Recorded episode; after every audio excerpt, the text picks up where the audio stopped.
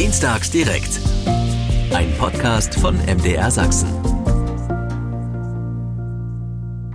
Dienstags direkt ist wieder da mit einem neuen Podcast. Wie immer, dienstags in der ARD Audiothek. Herzlich willkommen Ihnen. Energie braucht das Land, aber wie viel davon wird nötig sein? Woher soll sie kommen? Und natürlich auch die Frage, die uns alle umtreibt im Moment, wie teuer wird das dann alles sein? Reden wir heute drüber und zwar mit Tina Scherf vom Solarenergieunternehmen Energie GmbH und Co. KG in Leipzig, mit Professor Dr. Mario Ragwitz, dem Chef der Fraunhofer Einrichtung für Energieinfrastrukturen und Geothermie IEG mit Max Jankowski, dem Geschäftsführer der GL Gießerei Lösnitz GmbH und mit Lorenz Bücklein, dem Referenten für digitales Energie und Mobilität bei der Verbraucherzentrale Sachsen.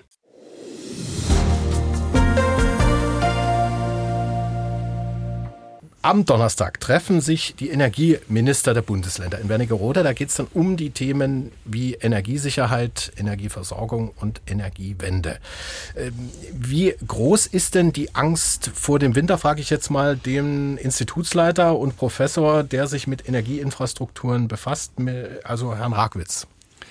Ja, ich denke, die Angst in diesem Winter ist deutlich geringer, als sie noch vor dem letzten, im letzten Jahr war. Wenn wir ein Jahr zurückspulen, dann hatten wir Gaspreise, die etwa einen Faktor 10 über den des heutigen Niveaus lagen. Auch die äh, Strompreise waren deutlich höher. Und wir waren uns nicht sicher, ob wir tatsächlich mit den Gasspeichern durch den Winter kommen. Jetzt sind wir in einer anderen Situation. Wir wissen, dass die LNG-Terminals in Deutschland existieren und dass wir auch das Gasnetz in Europa so ertüchtigt haben, dass wir die Anbindung an die Nachbarländer verbessert haben und auch der erneuerbare Energienausbau ging im Laufe dieses Jahres weiter, sodass die Voraussetzungen dafür, dass wir gut über den Winter kommen, auch ohne extreme Energiepreisschocks deutlich besser sind als noch vor einem Jahr. Gleichzeitig sehen wir natürlich, dass das mittelfristige Preisniveau angestiegen ist im Vergleich zu vor zwei Jahren. Das mhm. hat einerseits damit zu tun, dass wir eben jetzt Gas äh, aus LNG bekommen äh, mit einem Preisniveau, das mehr als doppelt so hoch ist wie vor der Krise und dass die CO2-Preise natürlich ansteigen und ansteigen müssen. Und insofern ist von moderat steigenden Energiepreisen zumindest für die nächsten drei bis fünf Jahre auszugehen, bevor dann der Effekt eintritt, den Sie sagen, dass wir hinreichend erneuerbare Energien verfügbar haben und dann die Energiepreise auch wieder sinken. Mhm. Was macht das jetzt mit Unternehmern, Verbrauchern und wie freut sich darüber die Solarbranche? Da fangen wir jetzt einfach mal an mit Herrn Jankowski. Kurzes Statement. Aktuell Energiepreise sehr hoch. Herr Rackwitz sagt, wird wahrscheinlich noch drei bis fünf Jahre so weitergehen. Was macht das mit Ihrer Branche? Ja, ganz klar. Diese Energiefrage wird uns als Industrie, aber auch die Ampelkoalition an die Grenze ihrer Belastbarkeit bringen. Also wir merken momentan, die Frage ist nicht eindeutig geklärt. Mhm. Wir brauchen da mehr Tempo jetzt, aber wir sehen halt in dieser Streiterei, die es momentan geht, keine konstruktiven Fortschritte. Und da müssen wir dran ändern, da müssen wir zusammenrücken als Politik, aber auch als Wirtschaft, dass wir diese Probleme konstruktiv angehen können. Mhm. Bei den Verbrauchern, wie sieht es da aus, Herr, Herr Bücklein? Was ist da jetzt so, was sind die Hauptthemen, die die Leute umtreiben? Ja, generell kann man natürlich schon immer davon sprechen, dass Kosten immer ein Thema sind. Mhm. Kann sich ja jeder, glaube ich, einfach da reinversetzen. Ähm, man merkt natürlich auch ein Stück weit, wenn die Preise so steigen, wie sie das im Jahr 2022 getan haben. Der Effekt ist bei den Leuten einfach direkt im Wohnzimmer angekommen. Dann bricht da natürlich sich auch durchaus mal ja, eine gewisse Emotionalität Bahn. Dann ist vielleicht auch einfach erstmal ein Ausweg immer zu suchen. Und ob der dann immer erstmal gefunden wird, ist die andere Frage. Wir konnten aber, glaube ich, allesamt auch durch eine gesellschaftliche Gesamtleistung diese starken Kurven erstmal wieder ab, ja, schmelzen ein Stück weit und auch Möglichkeiten finden für die Haushalte, zumindest in der akuten Phase. Also wir sprechen ja teilweise über Preise, die ja dann bei den Abschlägen bei bis zu Verzehnfachungen lagen, ähm, da Auswege zum Glück finden und ähm, so dass dort auch vielen erstmal in einer ersten akuten Phase mhm wieder geholfen wird, damit, dass sie Alternativen finden an anderen Anbieter oder auch Möglichkeiten finden, sich natürlich mit dem Thema erneuerbare Energien als Hauseigentümer, Hauseigentümerin auch zu beschäftigen. Damit können wir ja direkt jetzt mal äh, an Frau Scherf geben äh, vom Solarunternehmen Leipziger Energie. Bei Ihnen Auftragsbücher voll jetzt, oder? Definitiv, ja.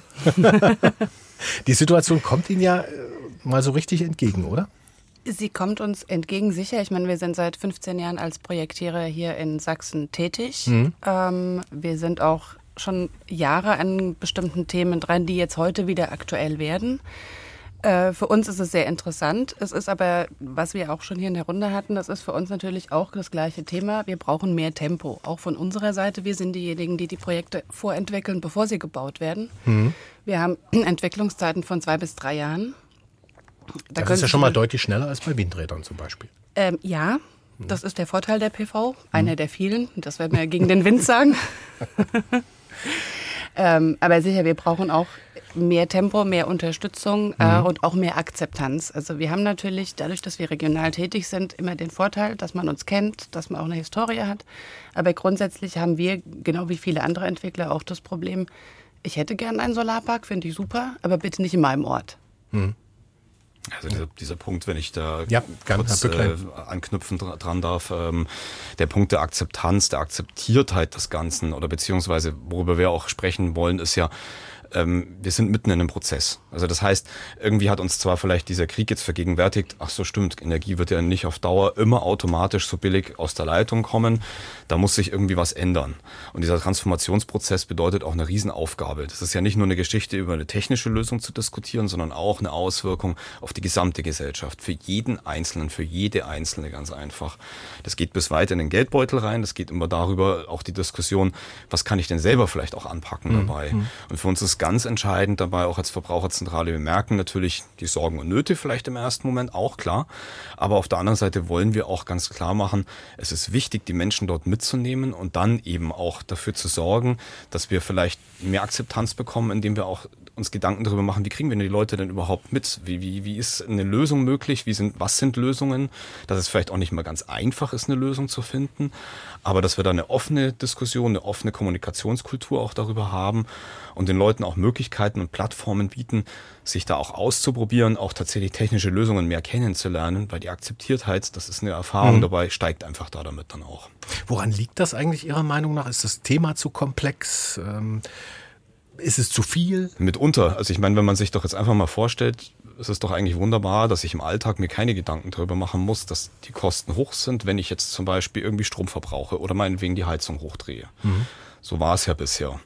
Und dann ist es ja natürlich einfach so, wenn jetzt das ganze System verändert werden soll, dann geht das nicht ohne Schmerzen, sage ich jetzt mal in Anführungszeichen. Das heißt, keiner kann auf den Knopf drücken und am nächsten Tag ist das System umgestellt und alles ist wieder wunderbar. Mhm. Und das ist ein Prozess, der gesellschaftlich erstmal abläuft. Zweitens mal eine Diskussion natürlich auch darüber, über die Umsetzbarkeit, die ganzen technischen Lösungen. Sitzen ja jetzt heute auch Praktiker und Praktikerinnen mit am Tisch in dem Fall. Und ähm, deswegen ist es, glaube ich, wichtig, sich begreifbar zu machen. Der Mensch, der gegenübersteht, der versteht vielleicht erstens mal noch nicht mal unbedingt die technische Lösung, die mhm. da vor ihm steht. Die ist ja mitunter auch nicht ganz simpel. Aber man sollte ihm vielleicht oder ihr auch einfach klar machen, welche Chancen darin liegen. Und das ist dann auch wiederum der Effekt, den wir, glaube ich, mitdenken müssen, den Leuten zu erklären da draußen, ähm, welche Möglichkeiten gibt es auf technischer Seite, ja, und vielleicht auch nicht, dass es immer nur die eine Lösung gibt. Und dass da dann immer auch wirklich Möglichkeiten bestehen, mit einer gewissen Offenheit heranzugehen und auch durchaus Kritik zuzulassen. Und das mhm. ist wichtig in dem Moment, da diesen Prozess immer anzuleiten und das auch tatsächlich auch von politischer Seite aus mitzudenken und zu begleiten. Guck mal, wir kommen dann noch mal ein bisschen genauer darauf äh, in unserer verbraucherzentralen Rubrik heute Abend. äh, ich würde gerne noch mal ganz kurz ein bisschen auf das große Ganze gucken mit äh, Herrn Professor Rackwitz. Ähm, Sie beraten ja auch die Politik in Sachen Energieinfrastruktur und Energiesysteme. Sie haben jetzt gesagt, so drei bis fünf Jahre wird es wahrscheinlich noch so sein, dass wir uns auf relativ hohe Energiepreise einstellen müssen. Wird Energie dann endlich so billig sein, ähm, weil sie aus erneuerbaren Energien stammt, wie uns das Politiker immer wieder gern erklären? Also Sachsens Umweltminister Günther reagiert ja auch immer gern auf äh, Rufe nach AKW oder Braunkohlekraftwerke mit dem Versprechen, ja, wenn alles aus grünen Quellen kommt, dann wird es billig. Ist, wann wird das sein und ist das so, Herr Rackwitz? Ja, das Ziel der Bundesregierung ist im Strombereich in 2035 100 Prozent erneuerbare Energien zu haben. Wenn wir die Ausbaugeschwindigkeit bei der Solarenergie so fortsetzen, bei der Windenergie steigern, dann ist dieses Ziel auch im Grundsatz im Bereich des Erreichbaren und in einem Mix aus erneuerbaren Energien, getrieben von Wind onshore, Wind offshore, Solarenergie, werden wir perspektivisch Strompreise haben, die nicht deutlich über dem Niveau liegen, das wir aus der Vergangenheit kannten. Wir sehen in diesen Zielwelten äh, Strompreise im Bereich zwischen 70 und 80 Euro die Megawattstunde und ähm, das äh, ist das Großhandelsniveau.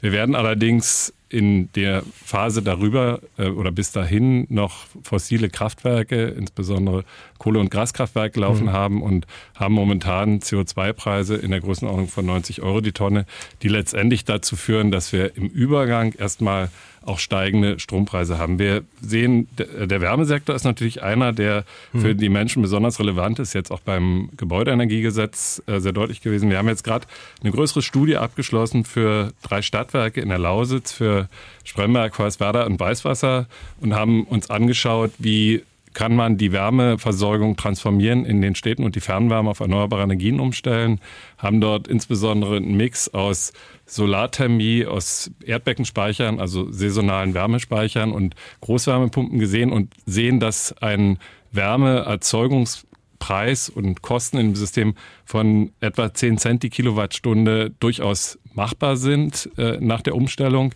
Das ist natürlich ein bisschen mehr als der Abwärmestrom aus den Braunkohlekraftwerken, aber in etwa auf dem Niveau, an das wir uns auch heute mit den Gaspreisen äh, auf der Endverbraucherseite gewöhnt haben. Und das ist ein äh, Umstieg, den wir tatsächlich innerhalb der nächsten sieben, acht Jahre schaffen können. Und äh, insofern ist durchaus absehbar, absehbar, dass wir in dem Zeitraum der nächsten zehn Jahre dahin kommen, dass wir einen Mix aus erneuerbaren Energien haben. Und der Anteil der Energiekosten an den Haushaltskonsumentenkosten äh, dann wieder auf dem Niveau liegt, wie wir es eigentlich gewohnt sind. Mhm. Aber nochmal andersrum gefragt, können wir mit Erneuerbaren allein jemals so viel Strom erzeugen, äh, wie wir dann auch brauchen werden? Also wenn immer mehr auf Elektro gesetzt wird, zum Beispiel in der Mobilität oder auch ähm, bei den Industrieprozessen, bei der Heizung. Äh, werden wir dazu in der Lage sein oder werden wir letztendlich auch Strom importieren müssen? Ja, wir werden dazu grundsätzlich in der Lage sein. Der Strombedarf in Deutschland wird sich in etwa verdoppeln. Das sagen die wesentlichen Systemstudien. Und wir haben heimische erneuerbare Energienpotenziale, die das in etwa decken können, eben einen Strombedarf von etwa 1000 Terawattstunden für Deutschland. Deutschland ist nicht das Land in Europa mit den besten Solar- und Windpotenzialen. In Südeuropa oder auch in Skandinavien haben wir bessere Potenziale. Deswegen wird Deutschland zu gewissen Anteilen auch auf Importe setzen, einfach mhm. weil das zu günstigeren Energiekosten in Deutschland auch führt. Aber wir werden eine beim äh, im Strombereich eine Eigenversorgungsrate in Deutschland von etwa 90 Prozent hinbekommen und das auch mhm. zu vertretbaren Kosten. Wir sehen große Ausbaupotenziale im Bereich der Windenergie offshore mit 70 Gigawatt Ziel der Bundesregierung und sehen alleine dort, dass wir etwa ein Viertel des Strombedarfs aus, äh, Offshore-Windenergie in Deutschland decken können. Wo stehen wir da gerade bei diesem Umbau sozusagen? Was sind ähm, die Herausforderungen jetzt bei der Energiewende? Ist es der Netzausbau? Sind es die Speicher? Ist es die Anpassung, Erzeugung, Verbrauch aus Ihrer Sicht?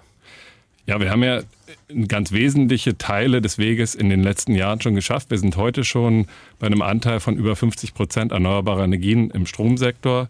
Und wir haben jetzt tatsächlich den Weg vor uns, in dem wir die Systemintegration schaffen müssen. Dafür sind der Netzausbau eine ganz wesentliche Herausforderung. Ansonsten die Flexibilisierung des Gesamtsystems. Wir werden insbesondere Flexibilitäten auf der Nachfrageseite und Speicher brauchen für die Zeiten hohen erneuerbaren Energienangebots. Dazu spielt die Sektorenkopplung eine ganz zentrale Rolle. Das sind beispielsweise Großwärmespeicher, saisonale Wärmespeicher. Dazu spielt, zählt die Wasserstoffwirtschaft, äh, die Elektrolyse, die letztendlich in den Zeiten sehr hohen erneuerbaren Angebots werthaltig die erneuerbaren Energien nutzen kann. Und dazu zählen dann auch Wasserstoffrückverstromungskraftwerke, die in Zeiten geringen erneuerbaren Energienangebots einspringen können. Und das sind Dinge, die wir jetzt zeitnah ausbauen müssen. Tatsächlich sind die Stromnetze ein ganz wesentlicher Aspekt, da wir über die Vergleichmäßigung des Stromangebots in Europa mit den Nachbarländern einen ganz wesentlichen Beitrag leisten können zur Integration hoher Anteile Erneuerbaren in, in das Energiesystem. Wir sind heute eben auf dem Weg von den etwas äh, über 50 Prozent auf 100 Prozent äh, Erneuerbare im, im, Stromsystem zu kommen. In Ostdeutschland in der Regelzone von 50 Hertz werden wir da noch ein bisschen eher sein, vermutlich 2032. Das heißt, in den nächsten zehn Jahren läuft dieser Transformationsprozess ab. Flexibilitäten und äh, Netzausbau sind mhm. die wesentlichen Elemente. Wobei das, das alles sehr, sehr äh, optimistisch klingt, wenn man sich die Zahlen anguckt. Gerade 428 neue Windräder in Deutschland bis Ende August. Äh, das ist zwar mehr als im gleichen Vorjahreszeitraum, die da gebaut worden sind, aber eigentlich für die Ausbauziele wäre das Doppelte nötig. Äh, da ja. gibt's glaube ich, auch noch äh, viele andere Parameter, die ein bisschen dagegen spielen. Also Bürokratie, sage ich nur, Lieferengpässe und vielleicht auch Fachkräftemangel. Wie will man das alles äh, dann noch unter einen Hut kriegen? Absolut. Ein ganz wichtiger Aspekt ist natürlich die Akzeptanz für die Windenergie. Hier ist es wichtig, äh, tatsächlich die Menschen vor Ort mitzunehmen, in die Planungsprozesse frühzeitig einzubinden, vielleicht auch mit einer gewissen Teilhabe an den Erträgen der erneuerbaren Energien. Wir sehen, dass wir bei den Lieferengpässen tatsächlich auch in Deutschland wieder es schaffen müssen, die Wertschöpfungskette im Land zu halten. Das ist uns bei der Windenergie in der Vergangenheit sehr gut geglückt. Auch hier müssen wir verstärkte Anstrengungen unternehmen, dass das auch in Zukunft der Fall ist und den Ausbau der Windenergie so gestalten, dass wieder mehr auch Produktionskapazitäten in Deutschland erhalten und geschaffen werden. Und ähm, ja, letztendlich sind die Wertschöpfungsketten insgesamt auch weltweit äh, mit dem Bedarf an seltenen Erden, an Rohstoffen und so weiter in den, in den Blick zu nehmen. Auch das hat die Bundesregierung ja letztendlich adressiert. Wichtig ist vielleicht, Sie sagen es zu Recht, die, der Ausbau der Windenergie ist so ein bisschen hinter den Zielen aktuell. Ähm, dafür wird es in diesem Jahr durch einen höheren Ausbau der Photovoltaik so ein bisschen kompensiert, aber wir müssen tatsächlich mhm. bei der Windenergie ein bisschen Gas geben. Photovoltaik, da reden wir noch ganz konkret heute drüber. Da liegen ja schon, sind die Ziele schon erfüllt für dieses Jahr, laut äh, Angaben der Bundesregierung. Aber jetzt noch mal ganz kurz zu Ihnen. Ähm, was machen Sie konkret in Fraunhofer äh, oder in der Fraunhofer Einrichtung für Energieinfrastrukturen und Geothermie? Womit befassen Sie sich konkret? Ja, wir kümmern uns einerseits um die Planung der Energieinfrastrukturen. Das ist in Zukunft der Fokus darauf, dass wir Stromnetze, Gasnetze, Wasserstoffnetze integriert planen müssen, weil wir in einem äh, integrierten Energiesystem äh, Energieformen ineinander äh, letztendlich transferieren durch die elektrolytische Herstellung von Wasserstoff und ähm, letztendlich auch die Integration von Strom in die Wärmesysteme über die Wärmepumpen. Und wir beschäftigen uns einerseits für die Bundesregierung bei äh, den Ausbauplänen der Netze für bei den äh, Entwicklungsplänen für die Wasserstoffnetze. Wir leiten beispielsweise das äh, größte Projekt der Bundesregierung, ähm, Technologieplattform Transzeit für die Transformation der Gasnetze zu mhm. Wasserstoffnetzen, waren dort beteiligt an den Modellierungen des Kernnetzes. Wir entwickeln auch Technologien, die wir letztendlich nutzen, um die Wärme äh, bereitzustellen aus erneuerbaren äh, Stromtechnologien. Das heißt Großwärmepumpen in, im Megawattbereich für die Deckung der Nachfrage in den Wärmenetzen und für die Industrie, industrielle Wärme.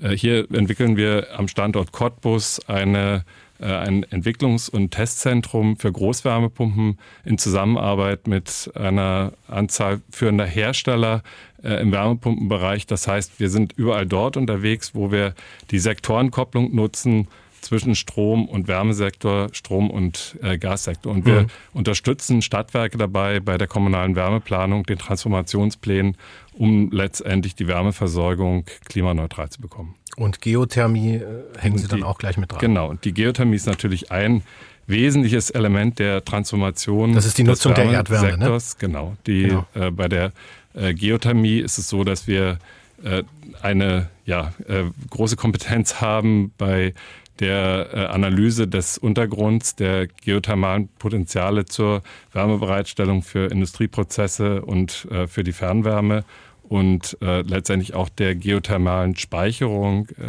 in denen wir wiederum die Geopotenziale nutzen können, um saisonale Wärmespeicher für die Transformation bereitzustellen. Geht das überall oder gibt es da Gebiete, die weniger geeignet sind? Das, als andere. Ja, das geht nicht überall. Wir äh, haben Gebiete, in denen äh, die Geothermie besonders geeignet ist, beispielsweise das Norddeutsche Becken oder äh, ein Beispiel äh, ist München, die Stadt, die momentan als Vorreiter in Deutschland gilt und große Teile der Fernwärmeversorgung in München umstellt. Oder in Nordrhein-Westfalen sind wir in einer Vielzahl von Kommunen unterwegs, in denen wir die Transformation der Wärmesysteme mit Geothermie umstellen. Jetzt gerade in Sachsen, da haben wir es mit Formationen zu tun, die äh, typischerweise weniger für die Geothermie geeignet sind. Äh, wie gesagt, äh, das norddeutsche Becken ist äh, eine Region, die sehr geeignet ist. Ähm, wir untersuchen auf Basis der von den geologischen Landesämtern äh, verfügbar gemachten Informationen momentan die Potenziale und erstellen gemeinsam mit Kollegen in anderen Forschungseinrichtungen letztendlich auch die Potenzialatlanten, um die Nutzbarmachung der Geothermie zu unterstützen. Herr Jankowski. Wäre das was äh, für die Gießerei in Lösnitz? Ah, ich weiß nicht. Ich kann den Optimismus von Rackwitz auch nicht so richtig teilen. Ähm, ich weiß nicht. Also ich kann da meinen Kunden nicht sagen, also ich spreche glaube jetzt für viele Mittelständler, dass, äh, liebe Kunden, wir sind in 10 bis 15 Jahren wettbewerbsfähig im Energiemarkt, ja, äh, wenn wir Potenzial in Deutschland entdeckt haben. Das gilt halt nicht. Wir arbeiten mit Global Brayern zusammen und wenn ich das gerade höre mit Wasserstoffkernnetz, Herr Rackwitz, Sie haben leider Chemnitz vergessen bei der Anbindung ans Wasserstoffkernnetz, obwohl wir dieses Wasserstoffkompetenzzentrum haben. Und das Sachen Geothermie ist Erzgebirge auch ganz gut. Also da vielleicht mal vorbeikommen, würde ich mich sehr freuen. Aber es ist genau das, dass diese 10, 15 Jahre, die Sie jetzt auch gerade beschrieben haben, für uns als Industrie jetzt gewissermaßen ein Tal des Todes sind, weil wir sind im globalen Wettbewerb. Wir sehen aber ganz ehrlich aus der Praxis, ich bin aus einer kleinen Stadt aus dem Erzgebirge, wir sehen diese Ausbauziele echt, diesen Zeitplan in Gefahr, weil wir wissen, wie die Behördengänge sind, wir wissen, wie lange das dauert und wir wissen, wie wenig erneuerbare Energien ringsrum entstehen. Wir kennen die Probleme vor Ort und sehen diesen Zeitplan halt in Gefahr. Wir wollen jetzt da Brücken bauen für diese Zeit in Sachen Brückenstrompreis, aber dieses Ufer ist für viele von uns aus der Industrie noch nicht sichtbar, ja. Und es ist sehr schön, dass Sie das sehen, dass Sie über das Ufer reden können. Ich kann es momentan für die Industrie in Südwestsachsen nicht übersetzen, wie das Ufer energetisch aussehen soll, jetzt auf Kurzfrist, auf kurze Sicht gesehen, ja. Und das macht uns auch ein bisschen Bedenken, weil gerade die energieintensiven Prozesse jetzt kurz vor der Abwanderung stehen. Und da sage ich Ihnen auch, dass wir nicht zehn Jahre Jahre warten können, darauf hoffen können, dass sich der Energiemarkt beruhigt. Wir brauchen mehr Verlässlichkeit und müssen auch sehen, dass Prozesse in Sachen erneuerbare Energien, die Vergaben und auch die, die, die Zeiten, die Entstehungszeiten, sich rapide verändern und eine Schnelligkeit, eine neue Deutschlandgeschwindigkeit auch mal zu spüren ist. Ja? Und wenn man schon sagt, dass man Deutschland Pakt jetzt haben möchte, muss man die Sachen endlich mal anpacken.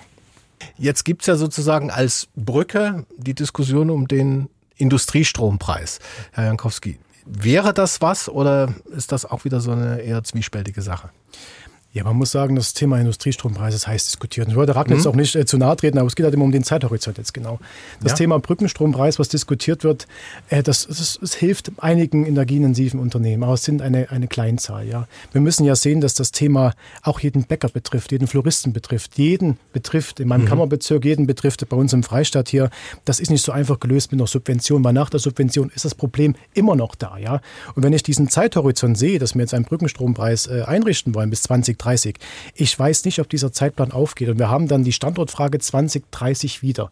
Wir hm. müssen das nochmal neu denken. Wir müssen nochmal neu reingehen in die Energiepolitik und sehen, wie wir durch schlaue Investitionen, also das heißt Strompartnerschaften, Direktverträge, dass man das Windrad attraktiv macht, den Sonnenpark äh, attraktiv macht.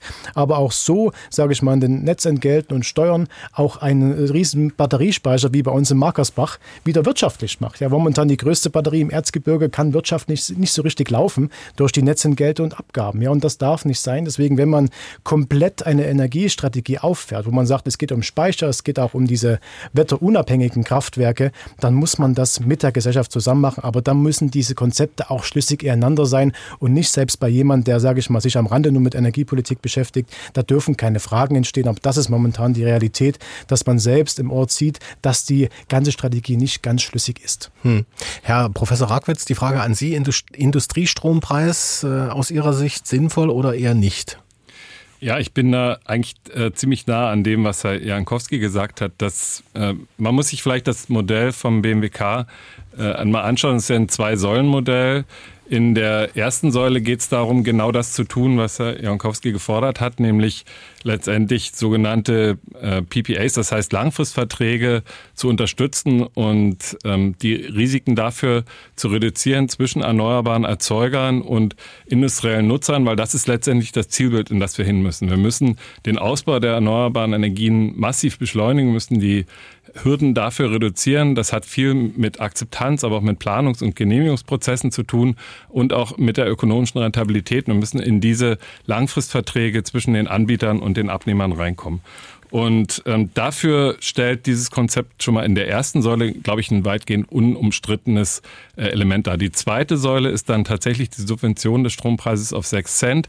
Und hier bin ich äh, ebenso der Meinung, dass eine ja, eine, eine Subvention, die, die, deren Zielbild nicht klar ist, äh, kein äh, geeignetes Konzept äh, ist, sondern äh, es kann nur so sein, dass wir äh, den erneuerbaren Ausbau beschleunigen und darüber mittel- und langfristig die äh, Strompreise reduzieren. Ich sehe das tatsächlich äh, kritisch. Wir sehen hm. momentan CO2-Preise, die vernünftigerweise und gewollt sind von etwa 90 Euro die Tonne und kein konventionelles Kraftwerk läuft momentan unter 8 Cent die Kilowattstunde. Und es ist schwierig, jetzt durch den Industriestrompreis diese Lenkungswirkung des ETS auszuhebeln.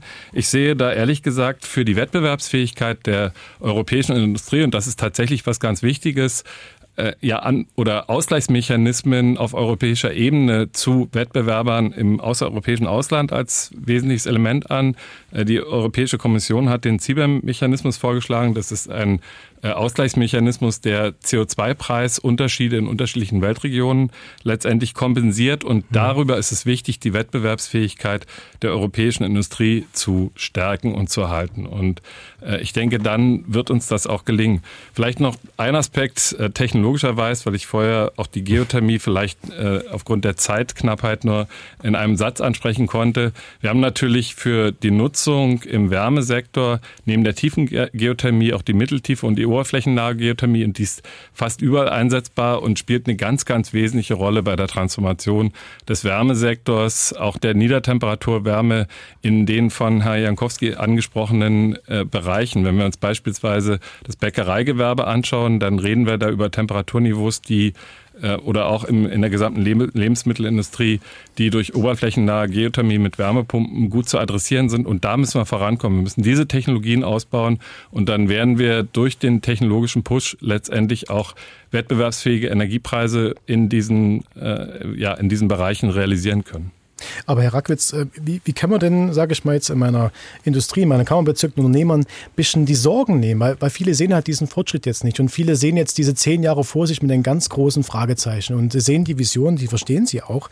Aber wie, wie kann man denn die abholen und sagen, hier, wir helfen euch dabei, diese Vision auch zu sehen? Ja, das ist momentan, man fühlt, also die, also die, die gefühlte Entwicklung auf dem Energiemarkt, die gefühlte Energiewende ist miserabel, die gefühlte, die gefühlte. Ja. Es kann sein, die Experten, auch Sie wissen da mehr die Zahlen, ich bin da auch ein bisschen mehr drin, aber wirklich, wenn ich ins Kammerbezirk fragen würde, die gefühlte Energiewende ist Katastrophe.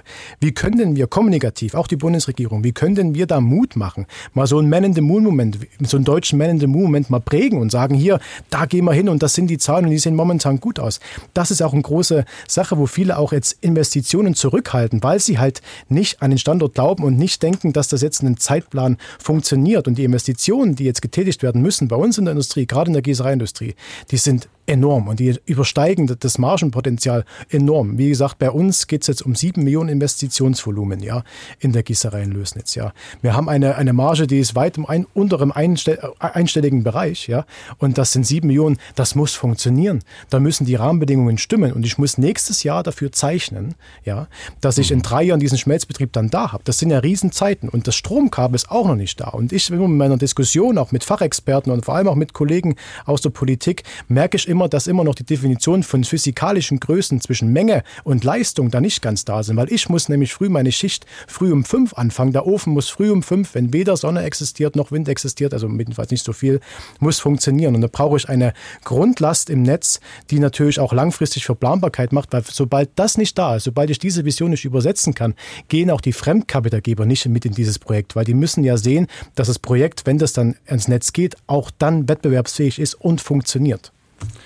Ja, da bin ich vollkommen bei Ihnen. Äh, ich, ich sehe das schon, dass die Herausforderungen in dem Bereich äh, tatsächlich hoch sind. Ich glaube, was wichtig ist, dass man differenziert. Es gibt Bereiche, da wird es einfach schwierig sein, in äh, Ländern, in denen erneuerbare Energien doch in irgendeiner Weise begrenzt sind im Vergleich zu Regionen mit äh, extrem günstigen erneuerbaren Energienpotenzialen Grundstoffindustrie beispielsweise in Deutschland zu halten. Das ist die Ammoniakproduktion und da, als ein Beispiel. Und da muss man einfach schauen, wie man äh, diese Sektoren anderweitig transferiert. In anderen Bereichen ähm, gerade die Metallindustrie, die Sie angesprochen haben, haben wir, glaube ich, in Deutschland sehr gute äh, Chancen durch die Elektrifizierung der Prozesse dafür zu sorgen, dass wir letztendlich auch zu kostengünstigen Lösungen kommen. Äh, gerade über Hochtemperatur-Wärmepumpen, die äh, hier entwickelt werden, unter anderem eben auch am Standort Cottbus, schaffen wir es, äh, ja, Hochtemperaturprozesse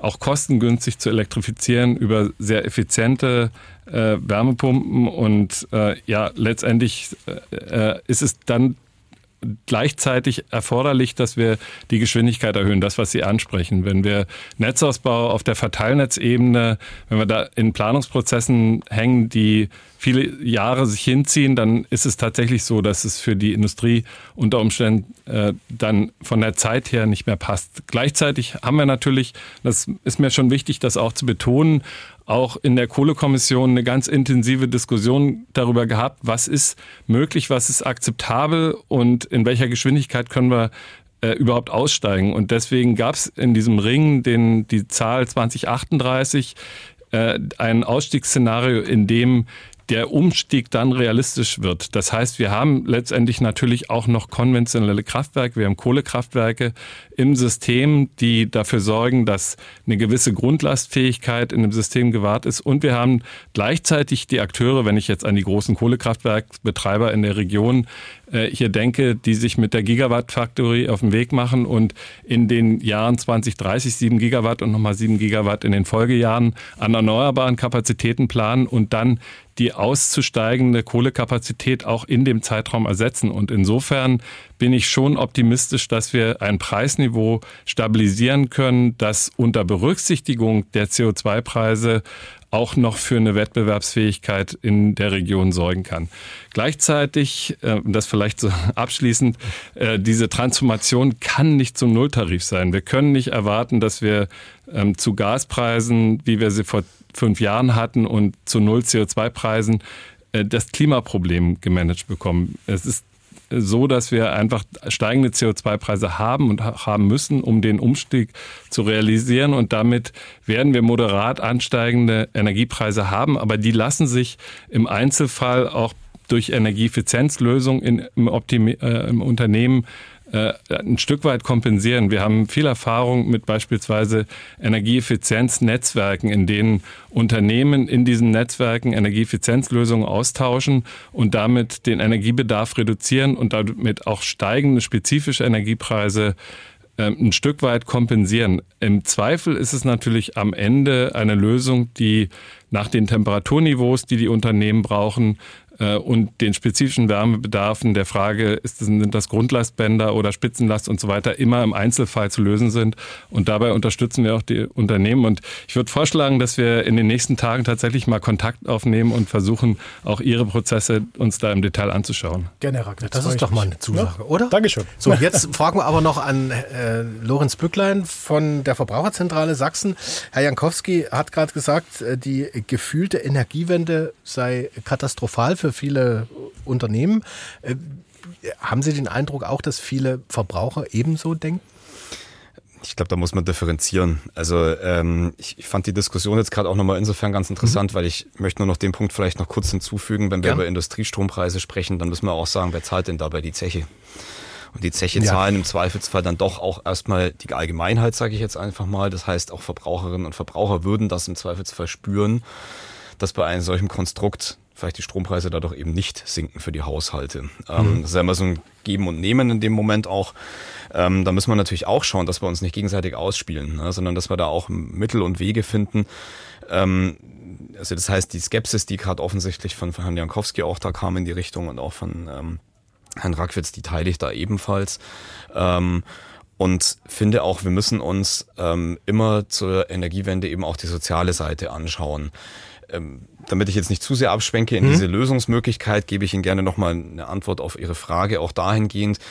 Wir haben glaube ich, ein Momentum einfach jetzt in den letzten, ich sage jetzt mal zwei Jahren gehabt. Das hat die Leute sehr stark aufgeweckt, dass Energie eben nicht zu einem sehr günstigen Preis immer zu haben ist. Diese Selbstverständlichkeit hat sich nun mal verabschiedet. Die verabschiedet sich einerseits aus Gründen, die uns allen bekannt sind. Das heißt, es ist der Krieg, der dabei ausgelöst worden ist in, zwischen Russland und Ukraine und auch natürlich wiederum die Politik, auch die dahinter steckte, mit der Gasversorgung, die eben nicht mehr so selbstverständlich abläuft oder ablief dazwischen, wie es ähm, bisher der Fall war.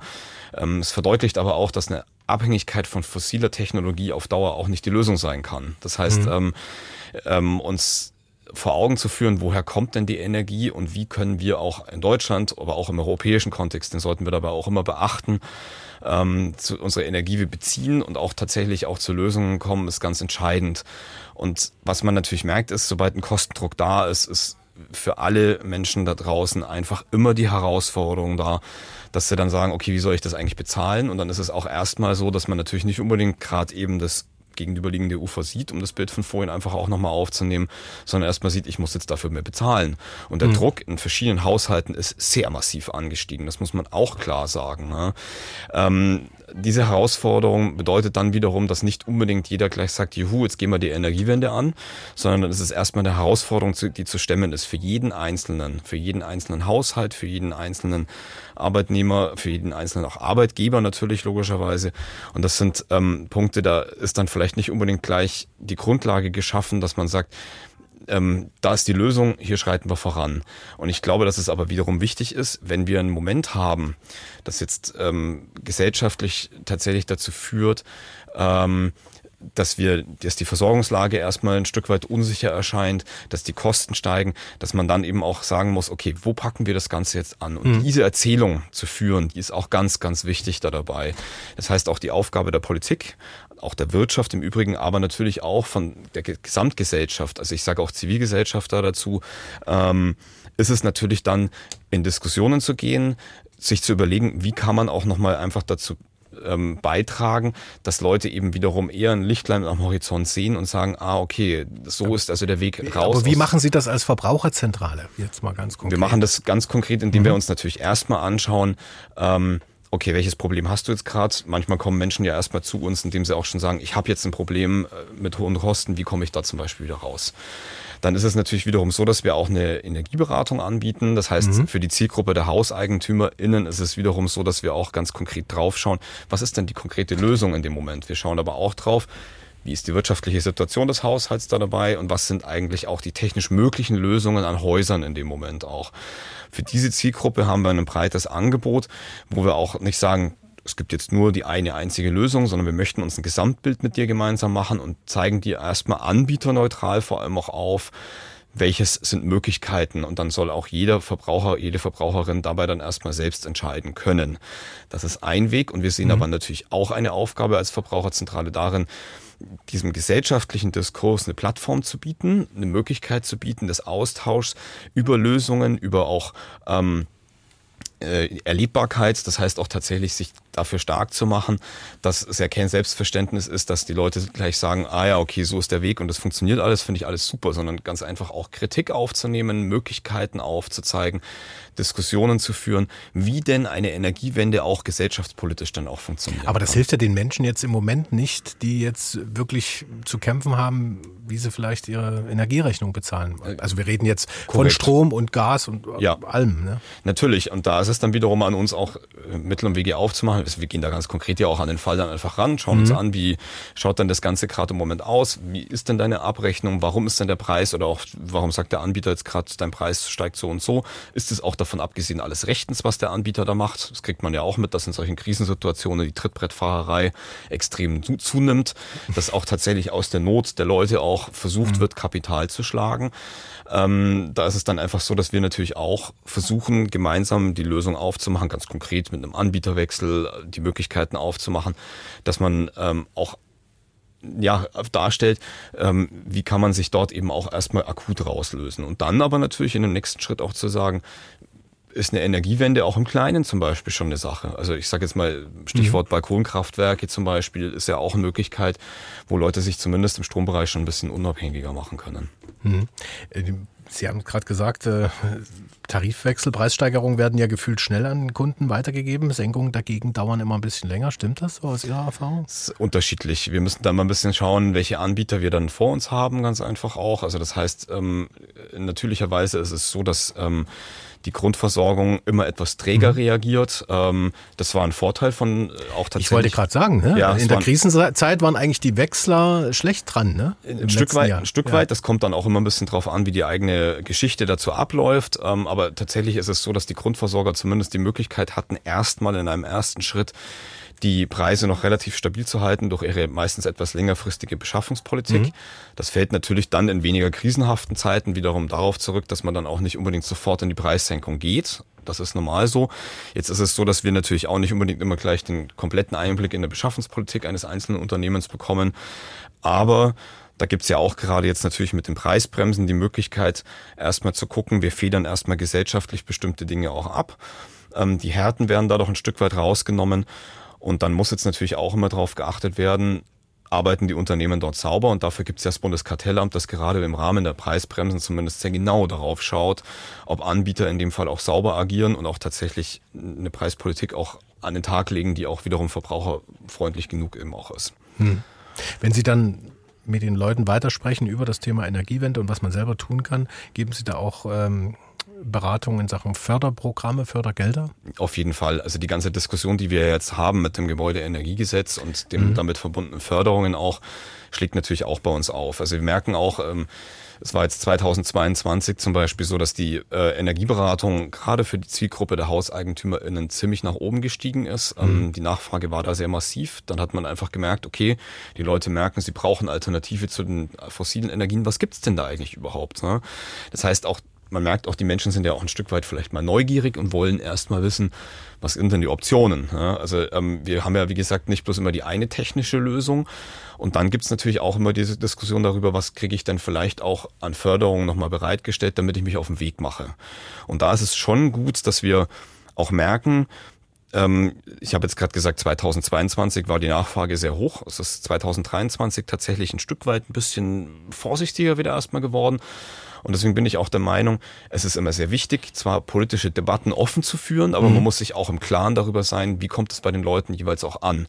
Und ich glaube, die Diskussion, die wir im Frühjahr gerade geführt haben, die war sehr emotional aufgeladen und die führt dazu, dass auch teilweise Botschaften bei den Leuten ankommen, die nur noch verwirrt haben. Mhm. Also ich sage jetzt mal Stichwort, die machen da irgendwas mit Gebäudeenergiegesetz, ich muss jetzt meine Heizung rausreißen. Und das ist natürlich irgendwie völlig ohne Fakt. Ne? Also das heißt, das ist in dem Moment nicht der Fall.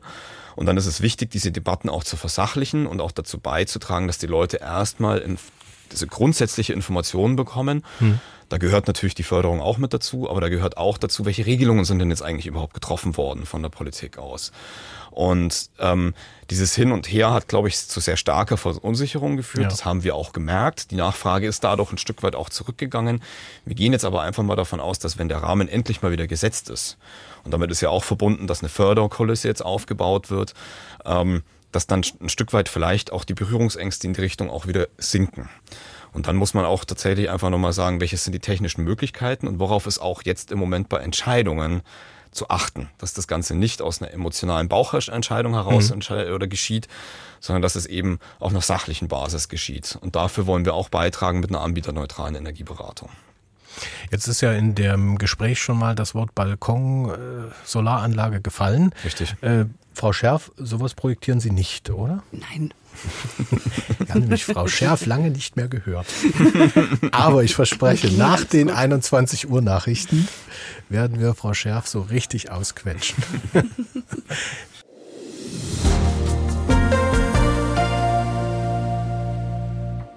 Wir haben hier einen Anrufer bei uns, Herr Krampitz aus Lauchhammer, der ist äh, etwas aufgebracht zum Inhalt dieser Sendung. Bitte.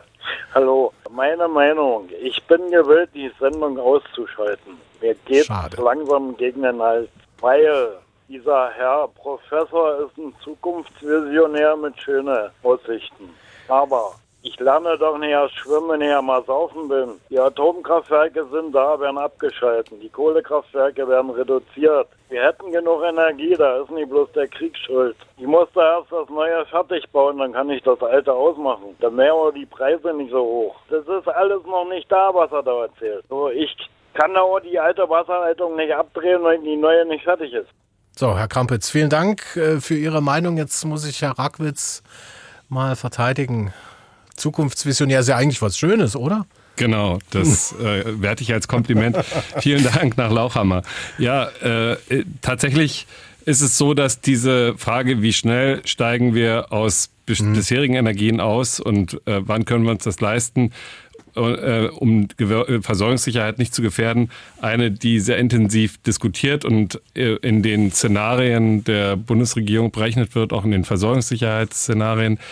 Deswegen ist es natürlich auch so, dass wir nicht Hals über Kopf aus einem aussteigen, was wir in der Vergangenheit genutzt haben. Wir haben die Gaskraftwerke weiterhin am Laufen. Die Braunkohle, der Braunkohleausstieg, ich hatte es eingangs gesagt, ist in der Kohlekommission aufs Jahr 2038 verhandelt worden und die Steinkohlekraftwerke sind am Netz.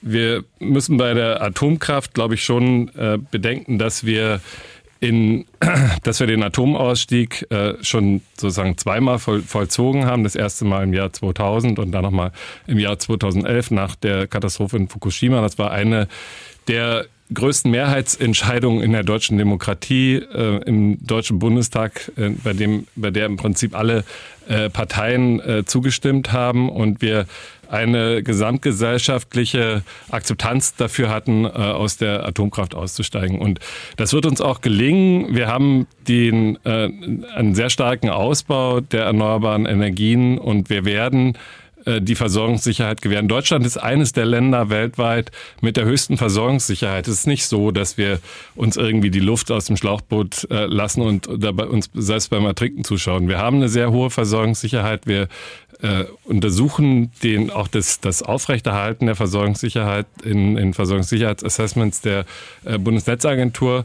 Und äh, tatsächlich ist es so, dass wir aufgrund des Klimawandels natürlich gleichzeitig schauen müssen, wie wir aus den fossilen Energien aussteigen. Das wird letztendlich durch das europäische Emissionshandelssystem gesetzt, das europaweit funktioniert. Und diese Transformation ist mir vielleicht auch ganz wichtig zu betonen, ist keine rein deutsche fixe Idee, sondern es ist tatsächlich so, dass wir in Europa dort ähm, relativ harmonisiert unterwegs sind. Eine ganze Reihe von Ländern sind deutlich schneller als wir, skandinavische Länder, Dänemark, Österreich wird schneller auf erneuerbare Energien umgestiegen sein, äh, die Iberische Halbinsel, Portugal, Spanien. Äh, das ist ein Prozess, der sehr im Gleichklang läuft und wir sehen auch in den USA im Inflation Reduction Act, dass wir dort riesige Ziele des Ausbaus erneuerbarer Energien haben und auch dort dort kein Mensch auf die Atomenergie setzt. Im Jahr 2000 wurde George W. Bush Präsident der USA und hat äh, am Tag seiner Wahl gesagt, er wollte in den USA 50 neue Atomkraftwerke bauen.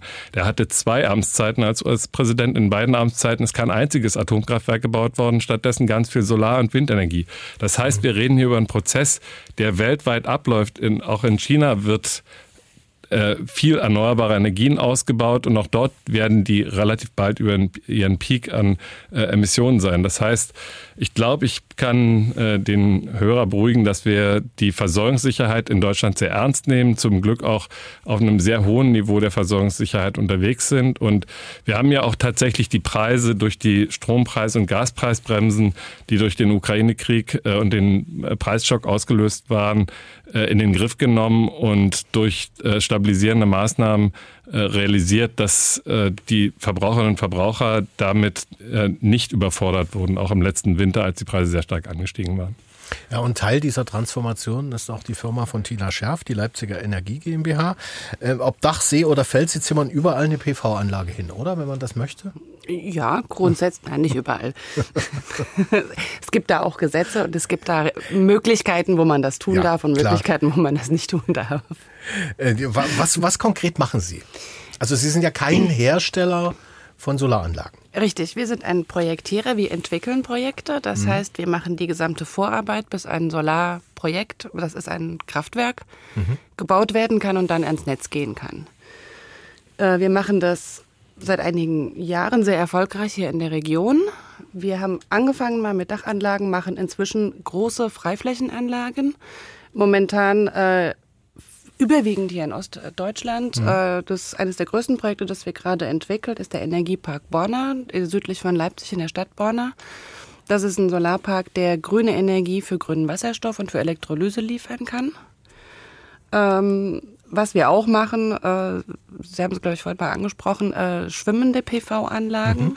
Das ist ein neues Thema, also technisch kein neues Thema. In Deutschland ist es ein neues Thema. Weltweit gibt es da vor allem in Südostasien schon sehr viele Anlagen. Wir haben jetzt äh, hier in Sachsen einige Projekte so weit, dass wir eigentlich denken, dass wir die nächstes Jahr äh, umsetzen können, dass die in, in, den Bau gehen. Damit ist die Frage übrigens auch von Solar Thomas aus Leipzig schon beantwortet der gefragt hat, äh, wo hat Ihre Firma bereits schwimmende Solaranlagen gebaut? Ja, grundsätzlich in Deutschland sind eigentlich noch keine gebaut. Äh, mhm. Es gibt so kleinere Pilotanlagen, äh, aber in größeren industriellen Formaten gibt es noch keine. Da wird jetzt aber sich auch in der Zukunft einiges ändern. Ähm, Im Wesentlichen werden solche Anlagen auf künstliche Gewässer gebaut. Ähm, und da gibt's ja gerade hier äh, mit den, in dem Lausitzer Revier, in dem mitteldeutschen Revier sehr viele neu entstandene künstliche Wasserflächen, auf die man solche PV-Anlagen dann setzen kann. Also Wasserflächen, Dächer und äh, Landwirtschaft auch, oder? Also landwirtschaftliche Klass, Klassische Freifläche, ja, das ist ja. einfach eine Fläche, die wirklich nur PV dann macht. Und es gibt jetzt auch äh, mit einigen Erleichterungen durch den Gesetzgeber die Möglichkeit, ähm, auf Landwirtschaft, sogenannte Agri-PV zu bauen. Das heißt, man hat eine Doppelnutzung der Fläche. Mhm. Die Landwirtschaft wird beibehalten, etwas eingeschränkt und parallel wird auf der gleichen Fläche äh, Strom produziert. Denn das Thema ist ja auch sehr umstritten, ne? von wegen ja. Flächenumnutzung, Flächenfraß durch äh, PV-Anlagen. Beschäftigen Sie sich da auch mit, mit vertikalen äh, Solaranlagen oder Solarpanelen oder wie, wie lösen Sie das Problem, dass man sozusagen Landwirtschaft dazwischen weiter betreiben kann? Also grundsätzlich muss so ein Problem immer individuell in dem Projekt gelöst werden. Mhm. Nicht jede Landwirtschaft ist gleich und nicht jede Fläche ist gleich. Äh, es gibt drei Typen. Es gibt die senkrechte PV, die kennt man, glaube ich, ein bisschen, sieht aus wie ein bisschen wie ein Gartenzaun. Mhm. Ähm, dann gibt es ganz hoch aufgeständerte Anlagen, die sind sehr hoch, da kann der Traktor unten noch durchfahren. Beides ist erstmal im ersten Ansatz relativ teuer im Vergleich zu unserer Standard-PV, die wir kennen und die dann auch diesen sehr günstigen Preis aktuell schon ähm, erzielt. Äh, und es gibt noch eine Variante, äh, wo man Trecker baut. Das sind Systeme, die äh, der Sonne nachfolgen. Mhm. Dass ähm, sie sich drehen quasi. Die, ja, drehen nicht so ganz, aber sie, mhm. sie, folgen der Sonne in einem gewissen Winkel. Ähm, die sind auch senkrecht gebaut äh, und das ist im Moment die kostengünstigste, die effizienteste Variante wie man mhm. bauen kann. Wir sind jetzt mit zwei, drei größeren Projekten, also 30, 40, 50 Megawatt, auch äh, nee, Hektar Fläche mhm. dabei, einfach da gute Lösungen auch mit den äh, Eigentümern, mit der Kommune, mit den gesamten äh, Personen, die da entscheiden, die zum Teil auch zum ersten Mal solche Prozesse entscheiden, da zu finden. Mhm. Äh, weshalb entscheiden sich Unternehmen, Kommunen, vielleicht auch Landwirte dafür, sowas zu bauen? Wollen die damit Geld verdienen? Wollen die sich selber versorgen? Oder ist es eine Mischung aus beiden? Was macht das so attraktiv? Ähm, Grund, also es gibt neben einem gewissen Zwang, der da heißt, dass wir ja äh, dahin gehen werden, dass wir bestimmte Flächen in jeder Kommune vorhalten müssen mhm. für erneuerbare Energien, auch einfach Kommunen, die sehr proaktiv sind die äh, sich dafür interessieren. Das ist zum einen natürlich ein wirtschaftlicher Faktor. Das ist einmal ein, ein Steuereinkommen. Das ist aber auch so, dass Kommunen immer mehr sich auch an solchen Projekten beteiligen wollen. Mhm. Ähm, es macht zum einen die Kommune attraktiver. Es ist auch für die Kommune, äh, wenn die grünen Strom anbieten kann, ist das auch für ein ansiedelndes Gewerbe sehr interessant. Äh, ist jetzt vielleicht in dem Fall, wo Sie das Problem als Gewerbe schon haben, ein bisschen spät. Das ging jetzt ähm, an Herrn Jankowski. Ja, ja Entschuldigung. ja. Nee, aber also grundsätzlich ist das ein, ein, eine Mischung aus Interesse, äh, mhm. sag ich mal, die Klimapolitik umzusetzen, aber auch natürlich einen, einen, wirtschaftlichen Erlös zu erzielen. Aber Sie verdienen dann auch mit dran oder Sie stellen denen das nur, projektieren das und stellen denen das hin? Wir versuchen, und das haben wir auch erfolgreich in den vergangenen Jahren gemacht, immer eine partnerschaftliche Ebene zu finden. Und das heißt, dass wir auch mit zu einem gewissen mhm. Grad beteiligt bleiben. Die Solarbranche in Deutschland, die war ja mal ziemlich im Keller, so 2012, 2013. Ähm, jetzt ist sie wieder da. Warum lohnt sich das Ganze jetzt wieder so aus Ihrer Sicht? Mm, naja, die Solarbranche war erstmal, wenn wir mal ganz am Anfang anfangen, sehr klein, aber mhm. die Solarbranche kommt aus Deutschland oder Deutschland war eines der wesentlichen Länder, in der die Solarbranche angefangen hat, wo auch die erste sinnvolle Gesetzgebung um das EEG, um die erneuerbaren Energien ähm, passiert ist.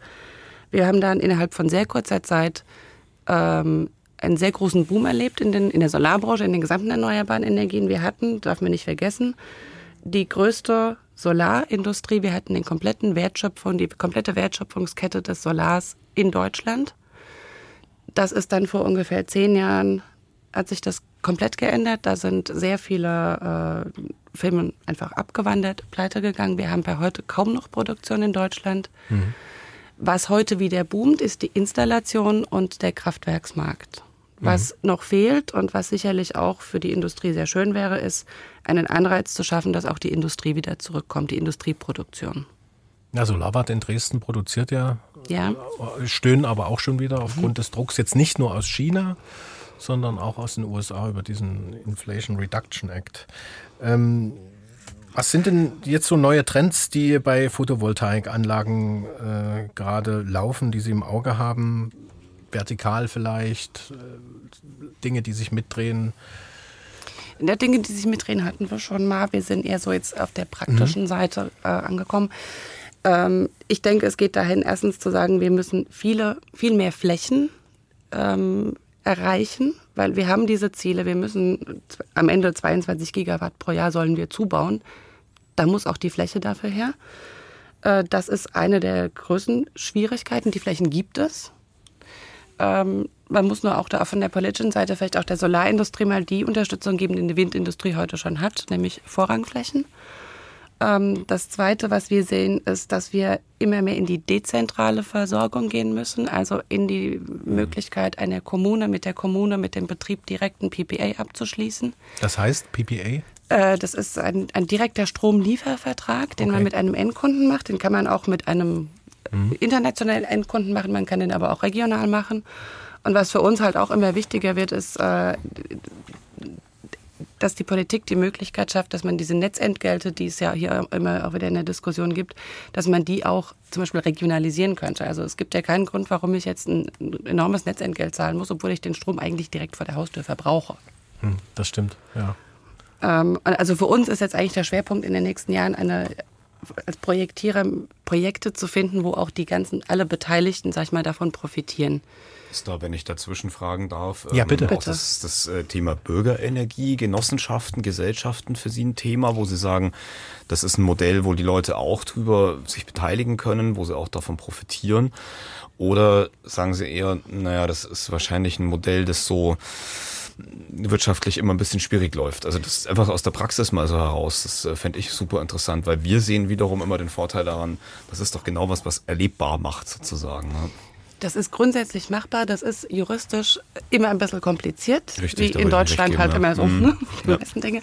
Nee, das ist etwas, was wir auch immer versuchen mit anzubieten. Wir haben da sehr gute Erfahrungen in den verschiedenen Projekten gemacht mit der kommunalen Beteiligung, auch mit Bürgerbeteiligungen. Mhm. Und wo das gewünscht ist, ist das jederzeit machbar. Mhm. Das ist für uns als Entwickler sehr wichtig eigentlich, dass die gesamte Bevölkerung hinter dem Projekt steht. Die gesamte erreicht man nicht, aber dass die Region oder die Kommune, in der man das macht, das Ganze auch unterstützt. Das, das sind gleiche Horn würden wir auf jeden Fall als Verbraucherzentrale ausstoßen, hundertprozentig. Ja. Mhm.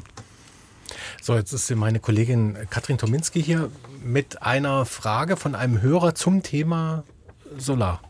Zum Thema Solar. Wir haben nämlich den Herbert Mecklenburg, der hat uns geschrieben, er ist ganz stolz.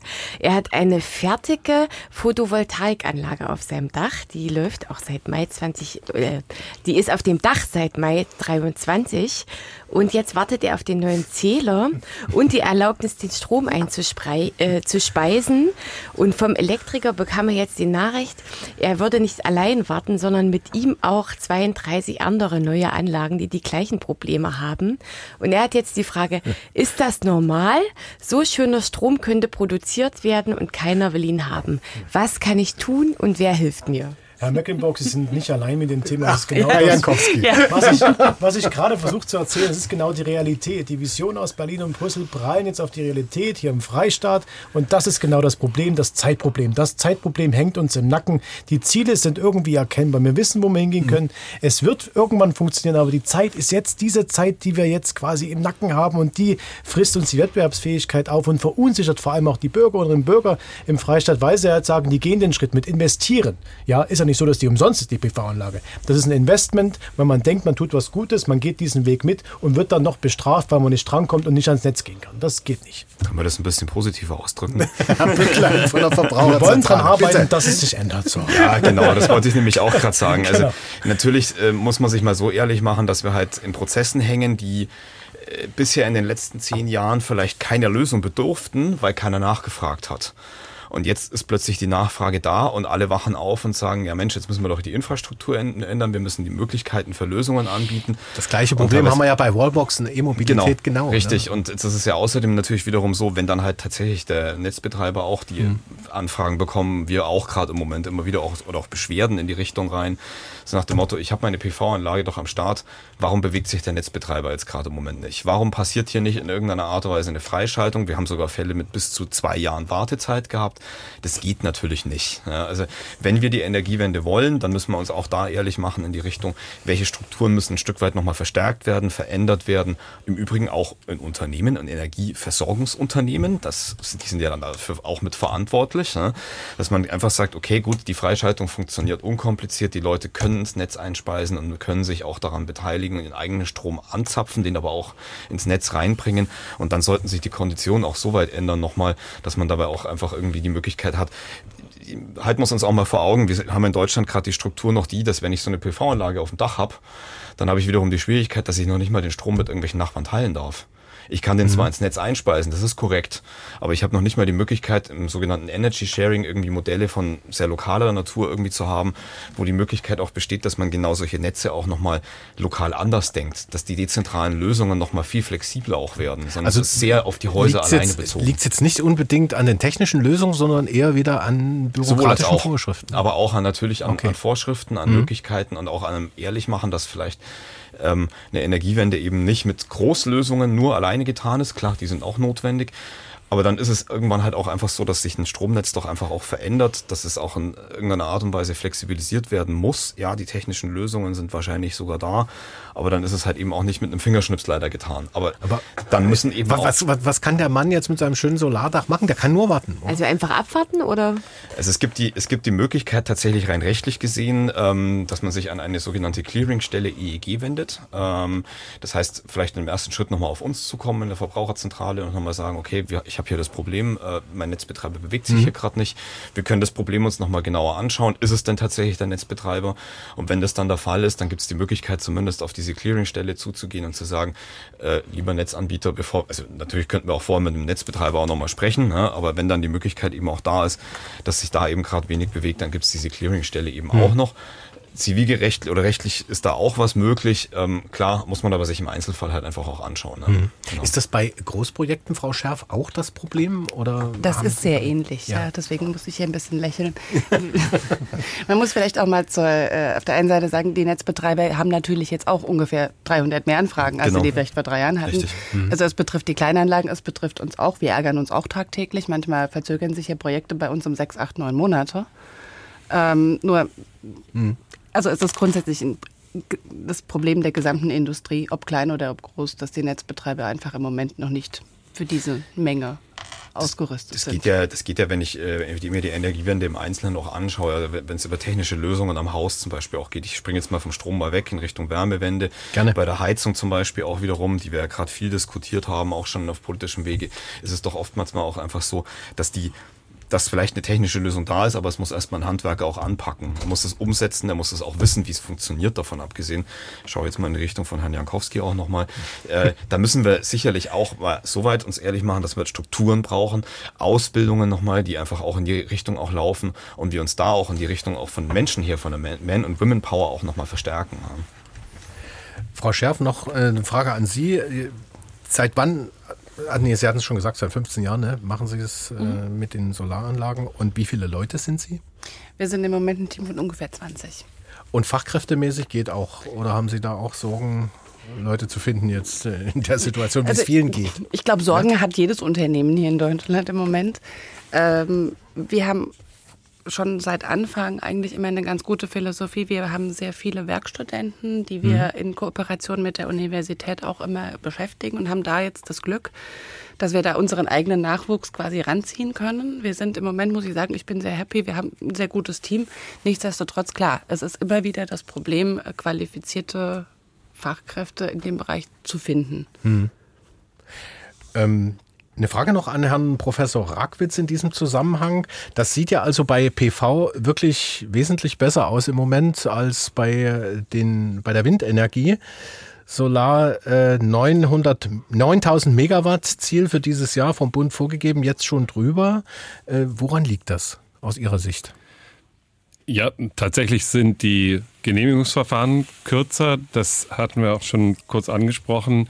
Wir haben kürzere Entwicklungszeiten für die Projekte und können damit auch die Ziele, die ambitionierten Vorgaben, die die Bundesregierung setzt, dort schneller umsetzen. Äh, gleichzeitig haben wir die Möglichkeit zwischen zwei, äh, zwischen kleinen und äh, Großprojekten, das heißt die, die Auftakt-PV-Anlagen und äh, die Freiflächenanlagen zu, äh, ja, ähm, in, zu differenzieren oder zu diversifizieren.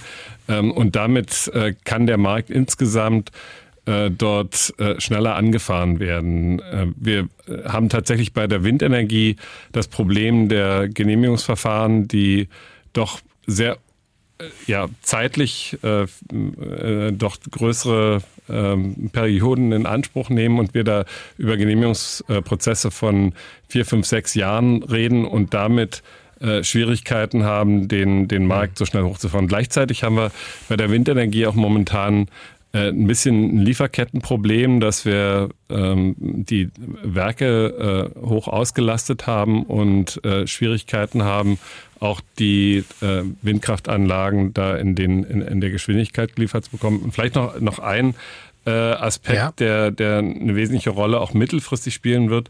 Ähm, bei dem Anschluss der kleinen PV-Anlage als äh, ein Beispiel. Wir sehen das auch äh, in, bei den Großprojekten, bei den Offshore-Windenergieprojekten, dass wir aufgrund der Tatsache, dass wir die Lieferkettenproblematik hatten, sich auch Anlagenkosten erhöht haben in den letzten Jahren und dass diese äh, Projekte teilweise nicht mehr profitabel sind und damit Großinvestoren von größeren äh, Projekten auch abspringen und wir äh, jetzt an die inflationär oder durch die Inflation erhöhten Preise äh, auch sozusagen anpassen müssen. Und ähm, da werden wir gerade im Bereich der Windenergie jetzt auch noch so ein bisschen ruckeln sehen. Und wir sehen auch, dass wir beispielsweise bei äh, Transformatoren in hohen Leistungsklassen äh, dort Engpässe in der Lieferkette haben. Das durchzieht äh, im Grunde äh, viele Bereiche der, der Technologien der Energiewende. Und da müssen wir jetzt tatsächlich äh, auch voraus, durch vorausschauende Planung diese Produktionskapazitäten hochfahren, auch in Deutschland und Europa. Die Netzbetreiber sind dort auch schon vorausschauend am Ordern und am Planen der, der Projekte. Und äh, hier ist es tatsächlich wichtig, da auch ein Stück weit einen, einen langen Atem zu haben. Äh, ja, das sind vielleicht die, die zentralen Gründe. Noch eine Frage an Frau Scherf. Äh, jetzt ist es ja meistens so, dass äh, Solarenergie oft dann erzeugt wird, wenn sie nicht gebraucht wird. Bieten Sie da auch so Speicherlösungen mit, mit an? Oder? Man kann die mit anbieten, ja. ja. Die sind sicherlich auch in der Zukunft sehr wichtig. Auch für Projektierer wie uns, dass man die Lösung nicht nur alleine Solar macht, sondern auch eben die Speicher- mhm. oder die anderweitige Nutzung. Das wird immer mehr kommen. Um die Energie geht es heute bei Dienstags direkt hier beim Sachsenradio. Und im Chat ist noch eine Hörerfrage aufgetaucht, und zwar an Frau Scherf. Woher nehmen Sie die Solaranlagen, die Sie in Ihren Projekten verbauen? Kaufen Sie die in Asien oder hier bei uns in Deutschland oder in Sachsen? Also wir versuchen möglichst in Deutschland zu kaufen. Wir haben jetzt äh, als letztes Projekt äh, den ersten Schritt unseres Energieparks Borna in der Nähe von Borna ähm, mhm. in, in, Betrieb genommen und haben da in diesem kleinen Projekt, äh, das sind jetzt erstmal im ersten Sitz, äh, Ansatz nur 13 Megawatt, äh, die Module hier aus Sachsen bezogen. Mhm. Wir würden das gerne weitermachen. Wir haben da natürlich, äh, wie auch viele andere Projektierer, das Problem, dass unsere Industrie, also die deutsche Industrie, die das noch herstellen kann, momentan noch zu klein ist und da auch sehr wenig Unterstützung von der Politik bekommt, sich da zu vergrößern. Aber wenn es möglich ist, ist das genau das, was wir eigentlich tun wollen. Sehr schön. Jetzt äh, nochmal zu Herrn Jankowski. Er hat ja in seiner Funktion als Präsident der IHK in Chemnitz schon ein bisschen auf die allgemeine Situation äh, der Betriebe aufmerksam gemacht. Jetzt wollen wir nochmal genauer über die Gießerei Lösnitz, deren Geschäftsführer er ja ist, reden. Gerne. Ähm, produzieren Sie immer noch für die Autoindustrie der Zukunft? Ja, vollkommen. Bei uns entstehen die Autos von morgen und selbst der James Bond fährt mit ein bisschen Erzgebirge durch die Filme durch, weil ja, der Aston Martin hat auch mal im Erzgebirge angefangen, jedenfalls im Pressenwerkzeugbau. Und es okay. ist ganz toll und macht uns auch stolz, dass wir dort internationale Autos auch mitgestalten dürfen, vor allem die mobile Zukunft. Ja. Jetzt gucke ich diese Filme ganz anders. Ja, ne? Die waren ja schon mal bei uns, damals ging es um den Green Deal. Richtig, und ja. äh, was bedeutet das äh, für die Unternehmen? Das war damals das Thema. Genau. Äh, was ist seitdem bei Ihnen äh, passiert in Sachen ja, viel. Also wir das haben ja so zwei Jahre mit, her jetzt, ne? Wir haben ja alle mitbekommen, die CO2-Debatte, die ist geblieben und es ist verstärkt worden. Das heißt, wir stehen jetzt vor einer riesengroßen Transformation. Wir haben noch einen Kokskupolofen bei uns am Standort. Mhm. Hängt nur daran, dass wir nicht altmodisch sind, war eigentlich nur immer das Problem, dass wir nicht genug Netzleistung hatten. Wir sind ein 7000 Seelendorf in Lösnitz, ja, also Stadt, ja. Aber das war nie ein Thema gewesen. Wie gesagt, Koks war äh, verfügbar, auch ist immer noch verfügbar und jetzt kommen wir vor der großen Transformation, weil das Thema ist, dass wir rund 5000 Tonnen CO2 ja produzieren produzieren damit, jedenfalls emittieren äh, mit diesen Koks. Und das bei den steigenden CO2-Preisen wird irgendwann jetzt der Peak erreicht, dass wir in Deutschland einen energetischen Prozess mit Koksbetrieben nicht mehr wirtschaftlich abdecken können. So, da geht es darum, ja, wo ist die Alternative? Die mhm. liegt jetzt beim Strom, aber ich kann Ihnen sagen, momentan mit einem Arbeitspreis von 15, 16 Cent muss ich sagen, wir kommen von drei bis vier Cent in der Industrie. Ja, mit diesen momentanen Strompreisen kann ich mich auch nicht transformieren. Also das Lenkrad für die Lenkungswirkung ist mir weggenommen worden durch verschiedene Umstände momentan, aber das ist genau die Unsicherheit, die mich halt umhertreibt, weil wir stehen jetzt vor der Transformation. Das Transformationskonzept ist auch schon beantragt. Wir sind voll in der Transformation drin, also wir transformieren uns schon theoretisch. Aber wenn wir fertig sind, wird der Fremdkapitalgeber auch damit dabei sitzen und auch die, mhm. sag ich mal, Fördermittelgeber und sagen, ja, aber bei der Komponente Elektrifizierung ist ja die Komponente Strompreis essentiell, ja. Und da kann ich gerade die Variable X variiert ja momentan zwischen 10 bis 20 Cent und das muss ich rechnen können. Es muss mhm. rentabel sein, die Investition muss rentabel sein und, uh, und das kann ich jetzt auch nicht warten und sagen, wir sind in 10 oder 12 Jahren dann rentabel. Das geht nicht. Ich brauche jetzt Konzepte, wo ich investieren kann, weil das Geld fehlt mir momentan für einen äh, spontanen Versuch, ja. Es muss dann funktionieren als Mittelstand. Kann man nicht einfach mal auf gut Glück, äh, äh, gut Aber Glück investieren, dann muss alles passen. Vielleicht haben Sie ja noch ein schönes Flachdach, wo Frau Scherf Ihnen da so eine Anlage ja, bei, hinbauen kann. Bei mir geht es ja um 17 Millionen Kilowattstunden. Ja, und bei 10, eine große, Mega, eine große 10, PV oder? 10 Megavolt Ampere Leistung. Ja, das ist ja immer der Unterschied, was ich vorhin schon sagte, dass auch viele Abgeordnete das nicht so richtig merken, also jedenfalls nicht wissen, der Unterschied zwischen Strommenge und Stromleistung. Ja? Und 10 Megavolt Ampere. Das wissen vielleicht die meisten Hörer nicht, aber es ist mhm. enorm viel. Ich bin jetzt momentan mit Koks noch an einem Strombedarf oder Stromleistung am Standort bei 1,9. Ich muss 10 Megavolt zubauen. Das ist ein enormes Projekt, auch für die Kollegen vom Mitnetz, die in dem Projekt mit beteiligt sind. Das ist nicht so einfach. Und selbst jetzt habe ich es angemeldet, diesen Netzzubau. Da dauert jetzt zwei Jahre lang. Ja, zwei mhm. Jahre. Und ich muss darauf hoffen, dass das alles im Regelzeit dort wirklich abgearbeitet wird, weil sonst komme ich in dieses Delta zwischen Investitionsstau und CO2-Bepreisung, wo ich sage, mir rennt dann die Zeit da auch wieder weg. Hm. Genau. Ähm, Sie waren ja bei RTL direkt. Ja, genau. Am Tisch mit Robert Habeck. Richtig, ja. äh, was hat er Ihnen gesagt auf Ihre ja, natürlich. Herr, Herr Dr. Habeck ist, ist, sehr sympathisch, aber es ist momentan keine Zeit mehr für Sympathie. Ja, das ist, ist so ein Thema. Er sagt zwar auch, es gibt Förderpakete, es gibt 60 Prozent, bis zu 60 Prozent Förderung für dieses Paket. Ich habe jetzt momentan 40 Prozent in Aussicht gestellt bekommen. Vielleicht bringt er mir die 20 Prozent ja noch mit. Er möchte auch noch Lösens kommen in die Gießerei und vor allem möchte. Ich weiß, er wollte einen Tag irgendwie. Einen Tag äh, Präsident der IHK Chemnitz und einen Tag, Tag äh, Geschäftsführer der Gießerei Lösens. Freue ich mich sehr drauf, weil es ist ja nicht so, dass wir nicht bereit sind dafür. Aber es geht darum, es geht ja nicht um die Finanzierung des Projektes an sich. Es geht ja danach, ich muss damit mit einer Elektrifizierung ja. von Prozessen wettbewerbsfähig sein. Ja, und wenn man die Konkurrenz anschaut, und da geht es in der Gießereibranche um Konkurrenz nicht maßgeblich um China, da geht es nur auch um die Türkei. Ja, und das sind Themen, die haben diese Energieproblematik nicht in dem Maße, wie wir hier führen. Und wir müssen uns daran klar sein, dass wir wirklich da auch äh, Abhängigkeiten vor der Tür haben, die unerahnt sind. Wir arbeiten jetzt gegen Abhängigkeiten der Chipindustrie. Ja? Wir sagen, okay, wir machen uns unabhängig davon. Aber wenn wir jetzt diese Akzente und diese Subventionen falsch setzen in der energieintensiven Mittelstandsindustrie, verlieren wir diese Industrie auch und die kommt auch nicht wieder zurück. Und das ist noch viel, viel schlimmer als die Chipindustrie. Was haben Sie bisher einsparen können oder umbauen können, dass Ihnen so ein bisschen die Last nimmt in Sachen Energiekosten? Ja, natürlich haben wir die äh, Prozesse optimiert. Wir haben die 50001-Zertifizierung, die wir eh schon äh, haben müssen für viele Kunden. Das wir heißt, die Ab das ist TÜV äh, Energie, okay. äh, Energiemanagementsystem mhm. haben wir. Ne? Mhm. Ähm, das ist sehr wichtig auch und das, man, man, man, spart schon, wo man kann, aber bei einem Schmelzprozess ist halt der große mhm. Hebel Schmelzaggregat. Ja, wenn, und da fällt es gar nicht auf, ob ich im Jahr noch ein paar tausend Kilowatt spare. Die fallen bei der großen Bilanz von 17 Millionen Kilowatt gar nicht ins Gewicht. Ja. Es geht um die großen Prozesse, um die großen Hebel und die großen Hebel in der Industrie brauchen halt immer Leistung. Leistung, Leistung, Leistung und rund um die Uhr, dass Prozesse stabil abbildbar sind. Und die Sicherheit haben wir noch nicht. Ja.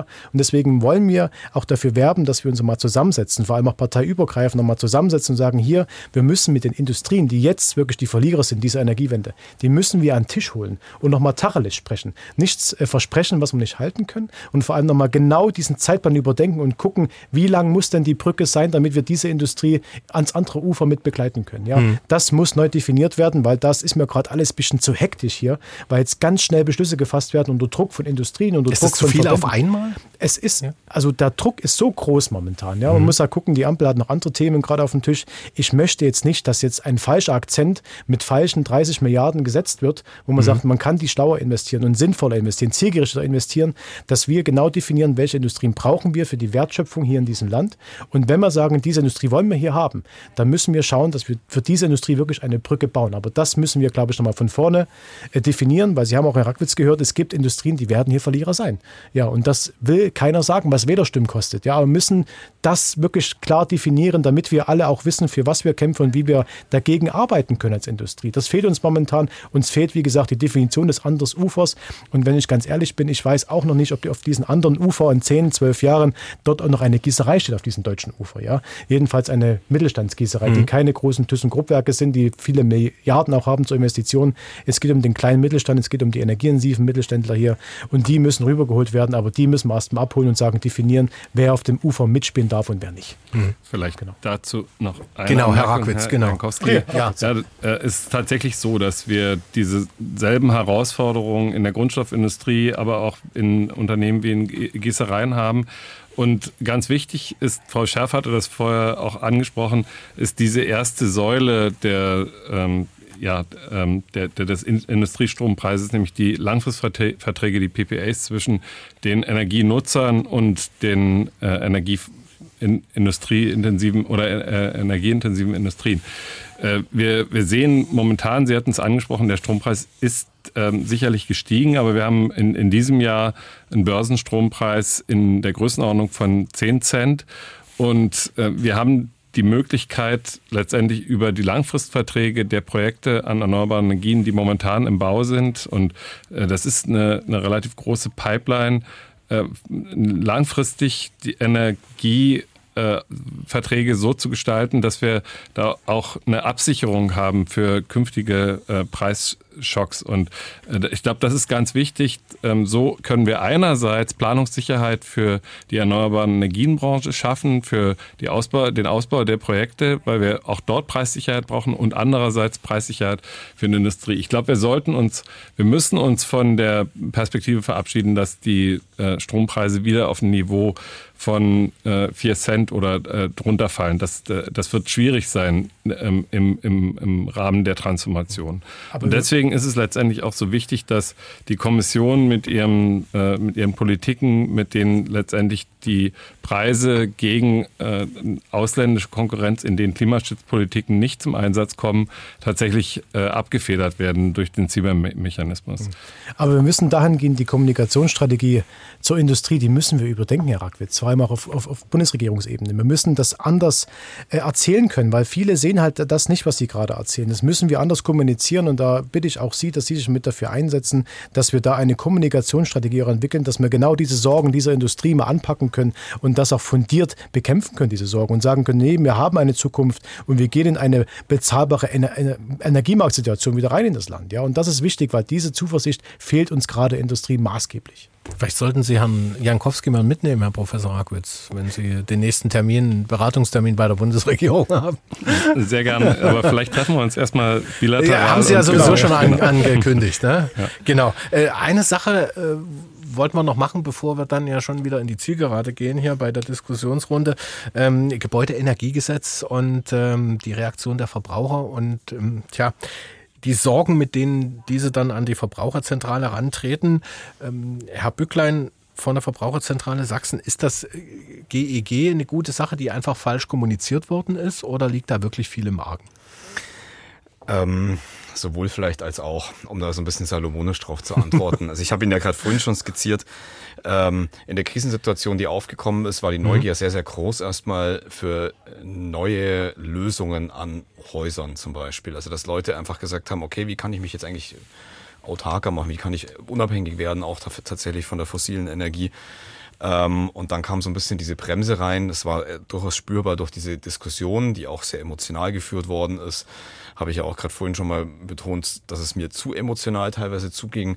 So nach dem Motto, ich muss jetzt meine alte oder meine laufende Heizung rausreißen und muss die sofort ersetzen. Das ist ja nicht der Fakt. Ähm, und äh, die ganzen Diskussionen, die wir jetzt auf politischer Ebene dazu hatten, hat sicherlich auch zur Verunsicherung beigetragen. Und ich hoffe oder wir hoffen auch einfach, dass wir es jetzt wieder auf eine etwas sachliche Ebene runterführen können. Da fühlen wir uns auch als Verbraucherzentrale auch tatsächlich in der Verantwortung, damit beizutragen. Mhm. Ähm, und ganz konkret den Leuten auch nochmal zu sagen, was müssen sie denn eigentlich in der konkreten Situation auch Eben, tun. Das wollte ich gerade mal fragen. Was, äh, was raten Sie denen jetzt im Moment, wenn die sagen, um Gottes Willen, was soll ich jetzt machen?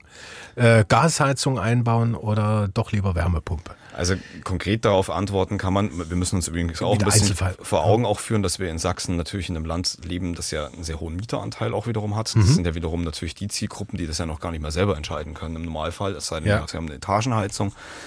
Äh, aber um konkret auch noch darauf einzugehen, also ähm, wir würden eher davon abraten, jetzt einfach aus dem Bauch heraus zu entscheiden, ich kaufe mir jetzt die Gasheizung, weil die ist nämlich gerade im Moment billiger als die Wärmepumpe und dann schaue ich mal.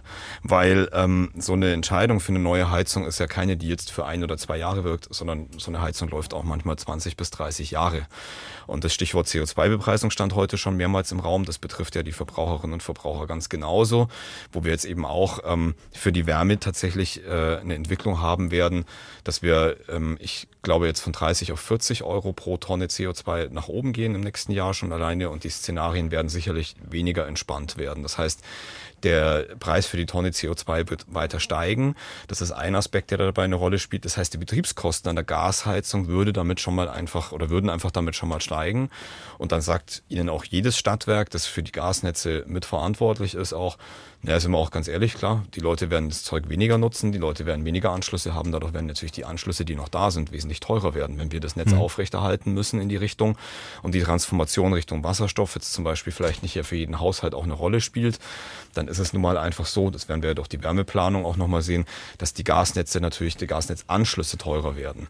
Das heißt, also dann doch eher Fernwärme, wo es geht. Fernwärme erstens mal ist natürlich auch ein Thema, mhm. klar. Das werden wir jetzt sehen, wie das mit der kommunalen Wärmeplanung ausgeht. Fernwärme ist deswegen, schauen wir immer als Verbraucherschützer auch erstmal drauf und sagen, mhm. ähm, okay, zeigt uns bitte erstmal jetzt den Weg auf, wie es technisch funktionieren kann, von den im Moment 22 Prozent Anteil in Fernwärmenetzen rauf auf die 100 Prozent. Ich glaube, Herr Rackwitz mhm. hat da gerade vorhin schon so ein paar äh, Lösungen auch durchaus wieder immer wieder skizziert. Ähm, Großwärmepumpen ist dann Stichwort etc. pp. Aber für uns ist entscheidend vor allem auch, wie ist das Ganze rechtlich gestaltet. Und Fernwärme ist dann nicht unbedingt gerade von großer Preistransparenz bisher geprägt und ist außerdem davon geprägt, dass wir eine monopolisierte Stellung von den Anbietern haben. Also alleine durch das Technische, wie es ausschaut, das heißt, ich biete in dem Moment ein Netz an, das ist lokal aufgebaut, ist es immer so, dass es einen einzigen Anbieter vor Ort gibt. Und wenn ich als Verbraucherin oder Verbraucher nicht sagen kann, ich wechsle jetzt meinen Anbieter, ich habe eine Möglichkeit, mhm. in irgendeiner Art und Weise auch sozusagen darüber Preisdruck auch auszuüben, bin ich dem ja auch erstmal ausgesetzt. Dann kommen noch vertragliche Pflichten dazu, die Laufzeiten sind bis zu zehn Jahre meistens angelegt. Ähm, wenn Preissteigerungen durch die Fernwärme dazukommen, und das haben wir jetzt in der Krisensituation definitiv auch schon miterlebt, dann kriegen die Leute das sofort per, per, Rechnung zu spüren.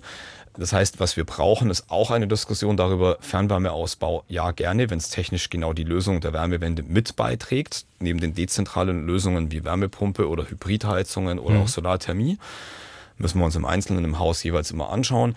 Aber wenn Fernwärmenetze tatsächlich die Lösung sein sollten, dann müssen wir sie auch verbraucherfreundlicher ausgestalten, vor allem in der rechtlichen Ausgestaltung. Weil so kann es dann nicht funktionieren, dass in dem Fall auch wiederum, das sind wir wieder beim Stichwort Akzeptanz.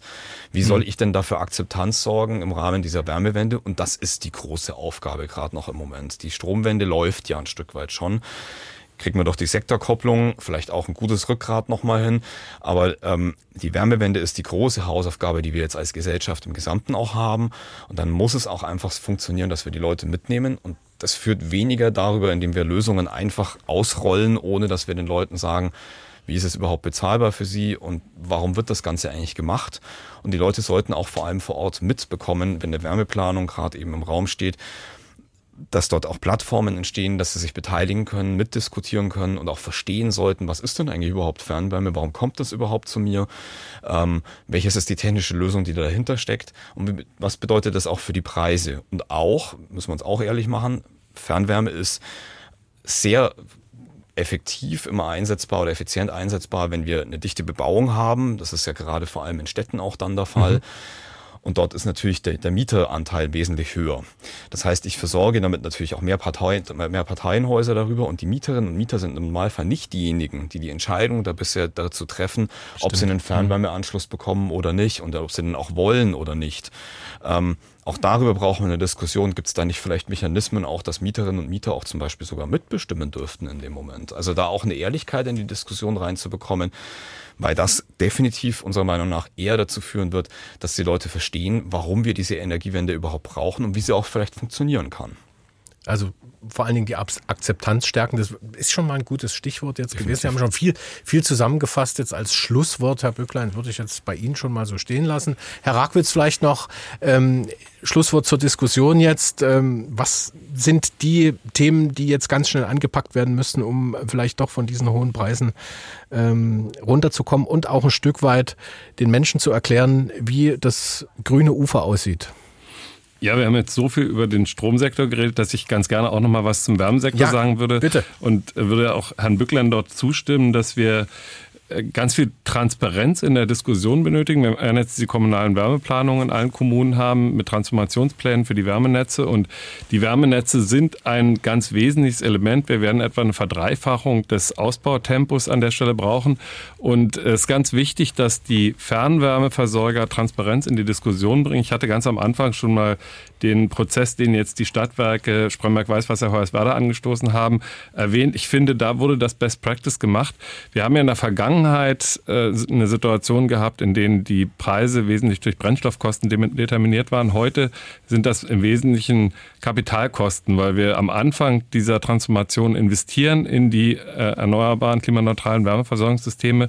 Und da kann man relativ transparent zeigen, was künftige Preiserwartungen sein werden und die Kosten in dem System. Mhm. Und das sollten, sollte in den Transformationsplänen aufgezeigt werden. Und dann sehen wir bei der Wärmeversorgung auch, welche Vor- und Nachteile äh, Fernwärmesysteme haben und wie wettbewerbsfähig die im Preis sind.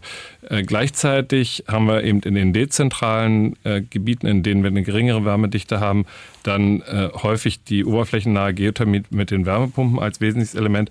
Und da müssen wir jetzt tatsächlich reinkommen, dass wir diese Systeme ausrollen und äh, auch wir, vielleicht als letzten Punkt nochmal, das Fachkräftethema ist wirklich eins, das ein ganz zentrales ist in diesem Feld. Wir äh, sehen, dass wir den Handwerkerbedarf äh, als ein sehr starkes Bottleneck haben, wenn wir den nicht mhm. adressieren, äh, weil wir dann diese Systeme so nicht umgestellt kriegen. Ich glaube, da braucht es nochmal einen, ja, letztendlich einen Push durch die Politik, dass wir hier äh, gemeinsam mit den Unternehmen den Fachkräftemangel angehen.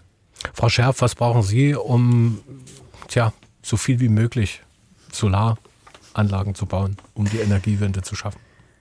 Ähm, ich denke, im Wesentlichen brauchen alle hier, die in der Diskussion beteiligt sind, das Gleiche. Wir brauchen auf unserer Seite ähm, eine bessere Verfügbarkeit von Netzanschlüssen so schnell wie möglich. Wir brauchen ähm, natürlich auch im Planverfahren, im Genehmigungsverfahren eine Beschleunigung, äh, auch eine mehr Verständnis und Unterstützung von zum Beispiel Entscheidungsbehörden ähm, und Zugang zu Flächen, also damit einfach die gesamte Energiewende schneller vorangehen kann. Und Herr Jankowski noch zum, als Schlusswort. Ja, wir brauchen einen Sie haben schon viel gesagt, ja. was Sie sich gern wünschen, aber vielleicht noch mal pointiert. Nee. Ganz wichtig, wir brauchen eine Einigkeit in diesem Land in Sachen Energiemarkt, Energiemarktdesign und eine Energiewende die muss definiert sein. Wir müssen einen Konsens finden.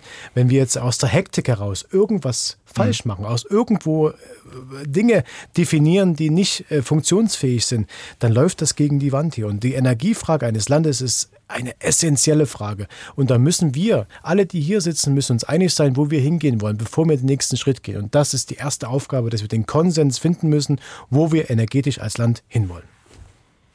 Herr Bücklein, Sie hatten sich noch mal schnell gemeldet. Ich wollte eigentlich nur noch anmerken, es gibt ja auch noch äh, Mechanismen, die müssen auch nochmal vielleicht ausgerollt werden. Das heißt, ähm, sowas wie ein Klimageld ist schon länger in, eigentlich irgendwo in Planung von der Bundesregierung, kommt aber ja. nicht.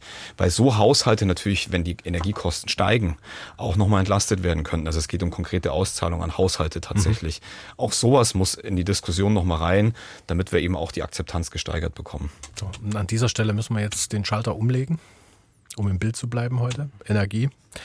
Vielen Dank an meine Gäste für die sehr interessante Diskussion. Es hat großen Spaß gemacht, war sehr informativ. Nach den 22 Uhr Nachrichten geht's hier bei uns weiter mit Dienstags direkt unserer Interviewrunde. Unter anderem dabei ein Energieberater für Unternehmen aus Thüringen. Ich kann Ihnen sagen, es bleibt spannend. Wirklich versprochen.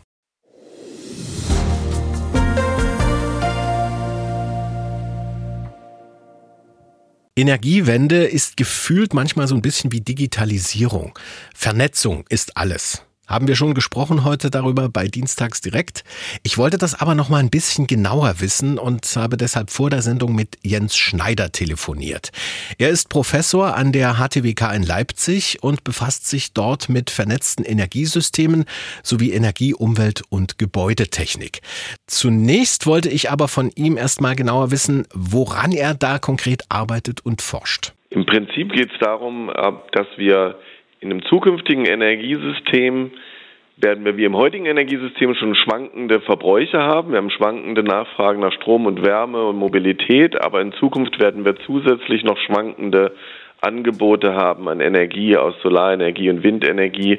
Und dazu brauchen wir irgendwie ein Energiesystem, eine große Blackbox, die uns dafür sorgt, dass wir immer noch versorgungssicher arbeiten können und dass diese schwankenden Verbräuche und schwankenden Erzeugungen zueinander gebracht werden können. Und damit beschäftige ich mich auf verschiedensten Ebenen, in verschiedenen Dimensionen, groß und klein, aber eben immer mit einer Vernetzung verschiedener Energiesysteme, hm. verschiedener Sektoren. Sie sagen also, es schwankt heute schon. Künftig wird es noch schlimmer sozusagen. Wie weit sind wir da auf dem Weg, das abzufangen? Ja. Schlimmer weiß ich nicht, ob es wird. Es wird vielleicht herausfordernder. Die große Schwankung ist auf der Nachfrageseite. Wir kriegen eben noch eine zusätzliche Schwankung dazu. Und ähm, ich denke, wir haben schon den ersten Schritt jetzt geschafft, dass wir jetzt zum Beispiel im Strombereich die Hälfte mit erneuerbaren Energien stellen können. Da ist aber noch eine weitere Hälfte zu gehen und dann warten ja noch die anderen Sektoren auf uns. Äh, viel werden wir davon elektrifizieren und da gibt es dann schon noch einiges zu tun. Und wir müssen eben schauen, wie wir vernünftige Ausgleiche schaffen. Was sind denn da im Moment die größten Hindernisse, um das auf die Reihe zu kriegen? Also was für mich aktuell das größte Hindernis ist, ist die Frage, wie schaffen wir das? Wir werden sehr zeitnah große Überschüsse bekommen an Energie, mhm. weil wir eben Zeiten haben werden, wo wir sehr viel Wind- und Solarstrom haben. Und äh, wenn wir nicht Lösungen finden, wohin diese Überschüsse gehen von dieser günstigen Energie, mhm. ähm, dann werden wir sie wegschmeißen müssen und das wird sehr teuer. Und die Frage nach dem, wie kriegen wir die günstige Energie genutzt, das ist ein ganz wichtiges Thema aktuell. Und aus meiner Sicht brauchen wir dafür Märkte. Wir brauchen eine zeitliche Auflösung und eine räumliche Auflösung von Preisen, damit wir wissen, wo ist Strom, wo ist Energie gerade günstig. Und an den Stellen muss es den Verbrauchern auch möglich sein, günstig Energie zu verbrauchen, äh, damit es an die richtige Stelle geschoben wird. Und da fehlen gerade noch die Regelungen. Da sind Sachen schon länger immer in Diskussion, aber da brauchen wir Lösungen dafür. Fehlen da die Regelungen oder fehlen da die technischen Gegebenheiten? Ich glaube, vor allen Dingen wäre es super hilfreich, da die Marktanreize zu haben, dass man das hat. Also die zeitliche Auflösung kriegt man zum Teil schon hin, wenn man einen Smart Meter eingebaut hat. Also da fehlen dann vielleicht auch die technischen Randbedingungen. Wenn ich zeitlich aufgelöst bei mir nicht messen kann, was ich verbrauche, weil ich immer noch so ein Rad habe, das sich dreht und nur aufintegriert quasi zusammenzählt, wie viel ich übers Jahr erzeuge und ich lese nur einmal im Jahr ab, dann mhm. ist das viel zu wenig, sondern ich muss in einer viel feineren zeitlichen Taktung das machen können, damit ich eben auch auf zeitlich veränderliche Preissignale reagieren kann. Und dann glaube ich tatsächlich mit einer richtigen Regelung dazu, bietet es viel Chancen für Innovation, für neue Geschäftsideen, wie man das am besten vermarktet und wie man auch von dieser günstigen Energie partizipieren kann. Aber trotzdem müsste man ja jetzt im Sommer, Stichwort Solarenergie, mehr speichern können, um es dann vielleicht im Herbst und Winter zu verbrauchen. Wie weit ist man da in Sachen Speichertechnologien? Ja, es gibt ja verschiedene Schwankungen, die wir haben. Wir haben die kurzzeitigen und die mhm. langzeitigen. Sie sagen jetzt die langzeitigen Sommer, Winter. Es ist tatsächlich so, je mehr Wind wir ausbauen, umso weniger dramatisch wird das Sommer-Winter-Thema. Und tatsächlich. Also Windrad auch, dreht sich immer. Ja, mehr im Herbst und im Frühjahr. Mhm. Äh, und auch im Winter relativ viel, ähm, aber wir haben insgesamt aus Wind und Solar aus der Summe, wenn man das in den richtigen Proportionen schafft, eigentlich nicht so, dass wir jetzt nur im Sommer einen Überschuss hätten und dann vom Sommer in den Winter müssen. Das ist vielleicht bei einem Einfamilienhaus so, dass eine Solaranlage hat, dass wir im Sommer Überschüsse erwirtschaften, im Winter weniger. Aber das Gesamtenergiesystem ist da weniger betroffen. Da brauchen wir also den richtigen Mix. Und ich glaube, dass dann sehr viel möglich ist, mit, werden wir schauen, mit welchen Speichern. Also ich denke, auf der elektrischen Seite mit den Batteriespeichern. Mhm. Dann ist die Frage, ob wir eben Sektoren koppeln können. Also die Elektroautos sind perspektivisch sogar sehr große ähm, elektrische Energiespeicher. Wenn man die flexibilisieren können, wird das sehr viel Einfluss haben.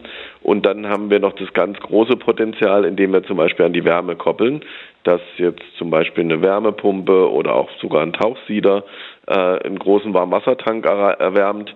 Äh, damit kommen wir, werden wir relativ flexibel in unseren Verbräuchen. Und sowas brauchen wir, so eine Flexibilität, dass wir eben den Strom dann verbrauchen, wenn er auch eben günstig ist, beziehungsweise er muss auch günstig sein, wenn wir viel davon haben. Und dann ist es so, die letzten Lücken, also diese berühmte Dunkelflaute, die ist tatsächlich im Prinzip jedes Jahr finden wir die in den Wettermustern, dass es so ein, zwei Wochen äh, wirklich mal so diesiges Wetter ist, dunkel, kalt, windstill, vielleicht neblig, du, ja, und dann haben wir wirklich wenig Ertrag von Wind und Solar. Da hilft es auch nichts, noch mehr Wind und Solar auszubauen. Und für diese ein, zwei Wochen brauchen wir eine Lösung. Und da kommt dann vielleicht das Thema Wasserstoff wieder ins Spiel. Oder, wie ich finde, man kann sich auch überlegen, ob man in solchen Zeiten in der Lage ist, die Verbräuche dramatisch zu senken.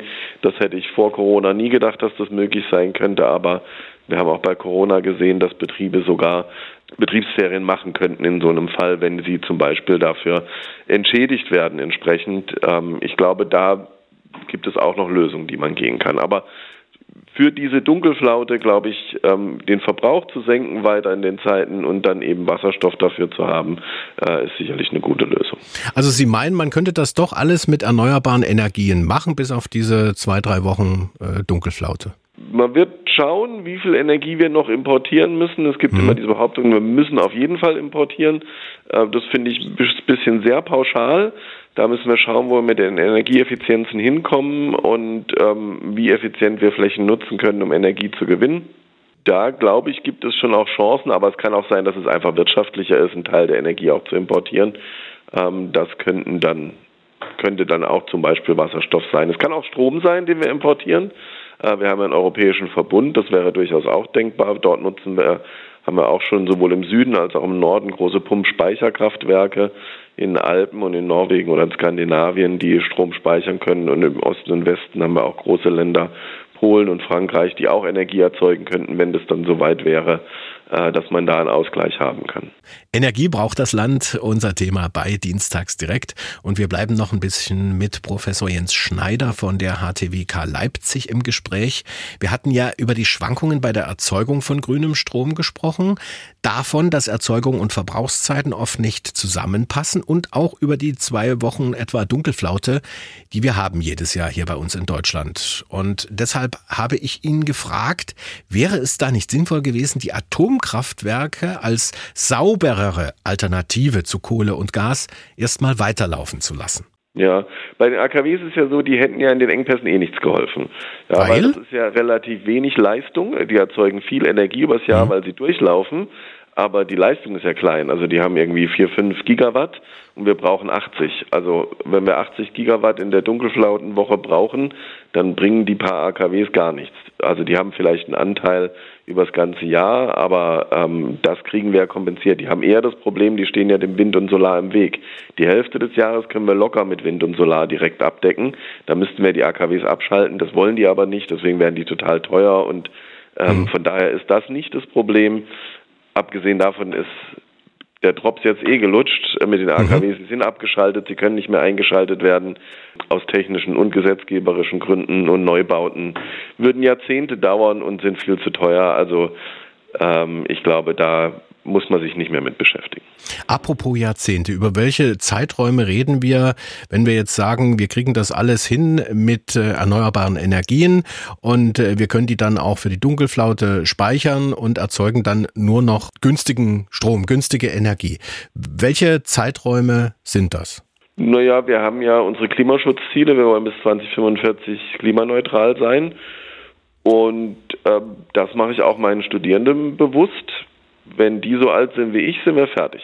Okay. Und äh, bis dahin müssen wir das sukzessive schaffen. Wir schaffen das nicht in einem einzelnen Schritt, sondern wir schaffen das, indem wir kontinuierlich immer weiter Schritte gehen.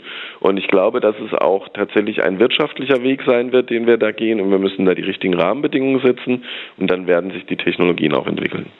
Könnte Wärme dann irgendwann auch äh, so billig werden wie Strom? Im Prinzip ist die Frage, zielt wahrscheinlich darauf ab, ob wie die Kopplung da verlaufen kann und ob man mhm. daran partizipieren kann, dass man eben Wind und Solar hat. Ich glaube auf jeden Fall. Ich glaube, es ist eben wichtig, an diese Sektorkopplung zu denken und die Energiesysteme zu vernetzen. Und wichtig ist dabei, Wärme lässt sich super gut speichern. Ja, das heißt, ja. und wir brauchen viel Wärme. Und wenn, wenn es uns gelingt, die richtigen Wege zu finden, wenn wir eben Wärmepumpen dann laufen lassen, wenn wir viel Wind- oder Solarstrom haben und damit unsere Wärmespeicher vollpacken, äh, dann kriegen wir das hin, dass wir, wie ursprünglich beschrieben am Anfang, des schwankenden Verbrauch und die schwankende Erzeugung aufeinander gut anpassen können, weil der Wärmemarkt so großer ist. Das heißt also aus Ihrer Sicht, Wärmepumpenheizungsgesetz, das Ganze voranzutreiben, ist der richtige Weg? Auf jeden Fall. Man muss sehen, wie das bei dem einzelnen Gebäude dann auch funktioniert. Mhm. Aber ich glaube, dass es fast bei allen schon möglich ist. Und wenn das eine gangbare Lösung ist, dann ist das sicherlich der beste Weg. Und wir brauchen dann aus meiner Sicht eben wirklich diese Stromtarife, die ein systemdienliches Nutzen von sowas wie einer Wärmepumpe eben auch belohnen. Ja, dass man eben weniger zahlen muss, wenn man das zu dem richtigen Zeitpunkt macht. Und da sind die großen Hebel sind die Wärmepumpe, dass man die Kopplung an den Wärmemarkt hat und die Elektromobilität, dass man die Kopplung an die, den Mobilitätsverbrauch hat. Und dann wird es möglich sein, auch diese beiden Sektoren zu dekarbonisieren, dort ein umweltfreundliches Verhalten an den Tag zu legen und sogar noch was für das Energiesystem und für den Gesamtpreis zu tun. Wobei, wenn ich mir das jetzt anhöre, das äh, klingt alles äh, technologisch sehr logisch. Auf der anderen Seite müsste da, glaube ich, noch viel Bürokratie abgebaut werden, gerade in Sachen Datenschutz, wenn ich mir so smarte Stromzähler anschaue und äh, der Abgleich der Tarife dann auf die besten Zeiten, das erfordert schon, glaube ich, noch einige Anstrengungen in diesem Bereich. Aber es gibt ja schon Anbieter. Also ich habe jetzt, äh, ohne Werbung für eine einzelne Firma machen zu wollen, aber mhm. ich habe von, von der Firma Tibber äh, das gehört gehabt, die in Norwegen und äh, Schweden und Niederlande schon aktiv sind und die darauf, darauf warten, dass es in Deutschland eben auch die Smart Meters gibt, die eigentlich so eine wunderbare App haben, wo man das erstmal sehen kann, wann seine Verbräuche sind und die dann im Zweifelsfall darauf anpassen, wann die Preise niedrig sind, dass man diese beiden Informationen zusammenkriegt. Mhm auch als Endkunde entscheiden kann, wann schiebe ich meine Verbräuche wohin und wann lasse ich das auch automatisch passieren. Und es gibt auch einige andere Anbieter, auch in Deutschland. Ich glaube 1,5 ist eine Firma aus Berlin, die sowas auch anbietet und verschiedene andere. Ich glaube, es gibt auch einen österreichischen Anbieter, von dem ich schon gehört habe. Sicherlich muss man auf solche Dinge wie den Datenschutz achten und auch der Datensicherheit und auch generell die Systemsicherheit. Aber ich glaube, da gibt es schon Lösungen, die man im Prinzip nur noch ausrollen muss, denen man eben auch den Markt geben muss. Und das wird kommen und das wird eigentlich eine große Chance für uns alle sein. Das sagen Sie dann auch den Skeptikern, die ja auch gerade hier im Osten verbreitet sind, was erneuerbare Energien und äh, ja, Energien aus Solar und Wind angeht. Ja, wir müssen aufhören, uns mit den alten Dingen auseinanderzusetzen, sondern wir mhm. wollen ja innovativ sein. Wir müssen uns Gedanken darüber machen, wie können wir das ganze Thema voranbringen. Und tatsächlich ist es so, Wind und Solar sind die beiden Säulen, auf die das alles gebaut ist. Das sind die günstigen ähm, elektrischen Energiequellen, die wir haben, die äh, wenig Emissionen haben Und das ist faktisch so und das ist die große Chance, die wir haben. Wenn wir das nicht hätten, äh, hätten wir ein viel größeres Problem. Und wir müssen jetzt eben schauen, wie wir das zusammenbringen und ohne das wird es nicht gehen. Da können wir nur hoffen, dass das alles so aufgeht. Vielen Dank an Professor Jens Schneider von der HTWK Leipzig für die Auskünfte zum Thema Vernetzung der Energiesysteme. Da ist echt guter Rat teuer bei den Strompreisen jetzt aktuell. Energieberater haben deshalb alle Hände voll zu tun. Lorenz Bücklein von der Verbraucherzentrale Sachsen hat es bereits angedeutet heute schon. Aber nicht nur Privatkunden brauchen da Expertise, sondern auch Unternehmen. Max Jankowski von der Gießerei Lösnitz hat es uns ja auch bestätigt heute schon im Verlauf der Sendung. Deshalb habe ich mit Michael Schenk gesprochen vor der Sendung. Er ist Energieberater bei der Landesenergieagentur Thüringen. Das ist das Pendant im Nachbarland zur SAE Trainer hier bei uns in Sachsen zur Sächsischen Energieagentur. Zwischen zwei Terminen ist er ans Telefon gegangen. Herr Schenk, wann ist denn der nächste Beratungstermin bei Ihnen frei? Wir versuchen das immer möglichst schnell, aber ähm, ja, es rufen auf jeden Fall unwahrscheinlich viele Unternehmen an. Ja. äh, hat sich aber wieder ein bisschen beruhigt? Vergangenes Jahr war es doch bestimmt schlimmer, oder? Ja, letztes Jahr war es auf jeden Fall schlimmer, aber das zeigt eben, wie kurzfristig dann doch auch das Thema Energie bedacht wird. Ähm, letztes Jahr, als die Erdgaspreise hoch waren, hat das Telefon nicht stillgestanden. Und jetzt, wo die Preise doch wieder sinken, vergessen viele Unternehmen, wie wichtig es ist, dieses Thema doch weiter auch zu berücksichtigen. Hm. Sie sagen Unternehmen, Sie beraten also nur Unternehmen oder auch Privatpersonen? Ich berate ähm, im Wesentlichen Unternehmen. Sie sind ja unterwegs, kann man sagen, im Auftrag des Landes Thüringen, Landesenergieagentur. Warum hat das Land Interesse an so einer Art Energieberatung? Das ist halt ein ganz wichtiger Standortvorteil. Einerseits dafür für die Unternehmen, dass sie jemanden haben, einen Ansprechpartner, der möglichst großen Überblick über das Thema Energiewende hat, mit all ihren kleinen Spielarten, die es dazwischen gibt, also Energieeffizienz, Materialeffizienz, mit ähm, Umstellung auf erneuerbare Energieträger. Und da ist einfach wichtig, dass es jemanden gibt, den man vertrauensvoll anrufen kann. Das ist umsonst für die Betriebe? Genau, das ist für die Unternehmen kostenfrei. Das wird mhm. äh, durch die Europäische Union ermöglicht. Das EFRE-Programm macht sowas möglich, genau. Dann reden wir doch konkret mal ein bisschen über die Praxis. Was sind aktuell so aus Ihrer Sicht die Sorgen und Nöte der Unternehmen in Sachen Energiesparen, Energieeffizienz? Im Wesentlichen sind es die, sagen wir mal, im Beraterdeutsch sagen, das sagt man irgendwie immer low-hanging fruits, also die Dinge, die man ganz einfach äh, ermitteln kann. Das ist die Motivation die, für die Unternehmen, die erstmal zu finden. Früher waren das mal der Tausch von der Beleuchtung auf LED LED. Das hat auch immer noch eine Berechtigung, wird auch immer noch berücksichtigt, aber es sind auch so andere Themen wie zum Beispiel Druckluftnetze, das Einsparen von Druckluft, äh, weil das eben ein sehr energieintensives Medium ist. Druckluft, was äh, muss ich mir da darunter vorstellen? Man kennt das, wenn man seinen Autoreifen oder den, den Reifen wechselt, dann wird danach immer noch mal ein bisschen Luft aufgepumpt, dass er eben diese 3,5 Bar hat. Und dieses Zischen, was man dort aus dieser äh, Luftpistole rausholt, das muss irgendwo herkommen. Und dafür laufen in Industriebetrieben in der Regel große Kompressoranlagen mit manchmal 24 Stunden durch, manchmal mit einem kleinen Speicher. Und diese Druckluftnetze sind mitunter sehr ineffizient, weil die bereits kleinste Leckagen eben zu einem großen Druckluftverlust führen.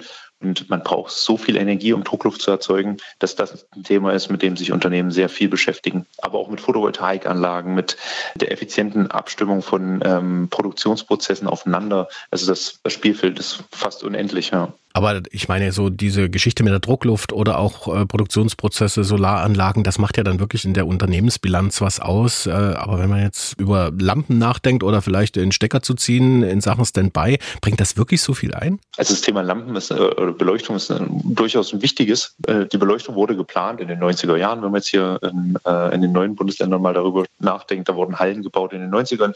Die Lichtpunkte, also die Stellen, wo das Licht austritt, wurden auf spezielle spezielle Technologien der 90er Jahre entwickelt und das mhm. ist, kann natürlich heute ganz anders sein. Das heißt, man kann oft nicht einfach nur tauschen, man muss auch neu planen, man muss sich neue Gedanken machen. Brauche ich diese Beleuchtung an der Stelle überhaupt noch? Brauche ich diese Druckluft an der Stelle überhaupt noch? Das ist mitunter gar nicht so einfach, da gute Entscheidung zu treffen. Sind das Unternehmen aus allen Branchen, die sich da an Sie wenden oder geht es wirklich um solche, die sehr viel Energie verbrauchen? Also im Wesentlichen sind das eher kleine und mittelständische Unternehmen, die im Wesentlichen aus dem Metall- und Kunststoffbereich kommen. Aber das ist auch nur eine grobe Verallgemeinerung. Es kommen wirklich vielfältige Unternehmen auf uns zu. Das kann auch ein Großverbraucher von Braunkohlestaub sein. Da hat man dann natürlich auch immer mal Fragestellungen, mit denen man ad hoc auch nicht umgehen kann, wo das man sich auch erstmal einlesen muss. Ja. Jetzt gibt's ja in Thüringen zum Beispiel auch so energieintensive Unternehmen wie zum Beispiel Glasindustrie, Gießereien wahrscheinlich auch. Wie sieht das bei denen aus im Moment? Tja, für die ist das wirklich ein Thema. Ja. Also ähm, zum Beispiel ja, im Thüringer Wald gibt es viel Glasindustrie. Die haben ja sehr energieintensive Prozesse mhm. und äh, die oft eben auch mit Erdgas äh, betrieben werden. Und das kann man auch nicht so einfach umstellen auf jetzt beispielsweise Wasserstoff oder ähnliche Themen, unabhängig davon, dass es gar nicht diese Wasserstoffmengen gibt. Aber mhm. das brennende Erdgas hat eben ganz andere Eigenschaften als ein brennender Wasserstoff. Und ähm, damit kommt sofort, wenn man den Energieträger wechselt, muss man auch den Prozess anpassen. Und das macht Energieeffizienz und Dekarbonisierung so schwer. Und was raten Sie da denen jetzt im Moment? Ich meine, wir haben ja jetzt diese hohen Strompreise. Tja, wie gesagt, wenn jemand auf einen zukommt und fragt nach einer PV-Anlage, dann kann man ihnen umfassend Rat geben bei all solchen speziellen Prozessen. Die kann man nur Stück für Stück beleuchten und sich vortasten und gemeinsam mit den Unternehmen schauen, in welche Richtung kann es gehen und wo gibt es Wissensstände, was machen andere Unternehmen, in Deutschland, in Europa, auf der Welt, äh, was funktioniert, was funktioniert nicht. Das ist, äh, das ist ein großer Lernprozess, äh, den wir uns aber stellen müssen, um das Thema ja, CO2-neutrale Energieversorgung irgendwie zu schaffen. Denn so viel Energie zu verbrauchen, wie wir sie aktuell verbrauchen, das, das werden wir uns nicht mehr lange leisten können mit diesen Mitteln, aber ich meine, wenn ausreichend grüner Strom zur Verfügung stellt, wäre es ja am Ende dann auch irgendwo egal, wie viel Energie man verbraucht. Genau, wenn, äh, wenn das der Fall wäre, dann wäre es völlig egal. Ähm, man vergisst aber dabei immer, dass ja, die Sonne schickt unwahrscheinlich viel Energie auf die Welt, viel mehr, als wir als Menschheit verbrauchen können. Aber diese Energie zu bündeln und für mhm. uns nutzbar zu machen, das ist so ein aufwendiger Prozess und der ist so materialintensiv, dass wir diese Mengen, an die wir uns heute gewöhnt haben, mit den erneuerbaren Energien, ja, das wird, das wird auf jeden Fall ein schwerer Schritt. Wir müssen uns daran gewöhnen, wahrscheinlich, dass man auch an vielen Stellen weniger Energie verbrauchen muss das, das heißt, Gleiche zu schaffen. Ja, wir müssen uns sozusagen so oder so einschränken. Genau, und Einschränkung ist damit vollends positiv gemeint, weil wir haben uns einfach daran gewöhnt, an manchen Stellen Energie zu verbrauchen, die dort gar nicht effizient und sinnvoll eingesetzt ist. Also man kann sagen, in einem Unternehmen findet man 10 bis 20 Prozent Einsparpotenziale, ohne dafür viel Geld zu investieren. Industriestrompreis aus Ihrer Sicht, äh, sinnvoll oder nicht, äh, wenn Sie sagen, wir sind sowieso oder sollten gezwungen sein, Strom zu sparen, Energie zu sparen? Aus Sicht des Unternehmens kann ich das völlig verstehen, dass man sich einen Industriestrompreis wünscht. Aber aus Sicht des Ziels, dass wir alle gemeinsam Energie sparen und dass wir äh, unsere Prozesse überdenken und dass wir innovativ sind, denke ich, ist das eine Bremse. Sagt Michael Schenk, er ist Energieberater für Unternehmen bei der Landesenergieagentur Thüringen. Vielen Dank für das Gespräch. Dienstags direkt, ein Podcast von MDR Sachsen. Und das war's mit Dienstags direkt zum Thema Energie. Woher soll sie kommen? Wie viel brauchen wir? Und was darf's eigentlich kosten? Ich bin Jan Kummer, bedanke mich fürs Zuhören und wenn Sie mögen, wir haben noch andere klasse Podcasts auf der Pfanne. Mensch Nachbar ist einer davon zum Beispiel. Unser wirklich spezieller Blick nach Polen und Tschechien. Jeden Freitag gibt's den als Podcast, auch hier in der ARD Audiothek. ARD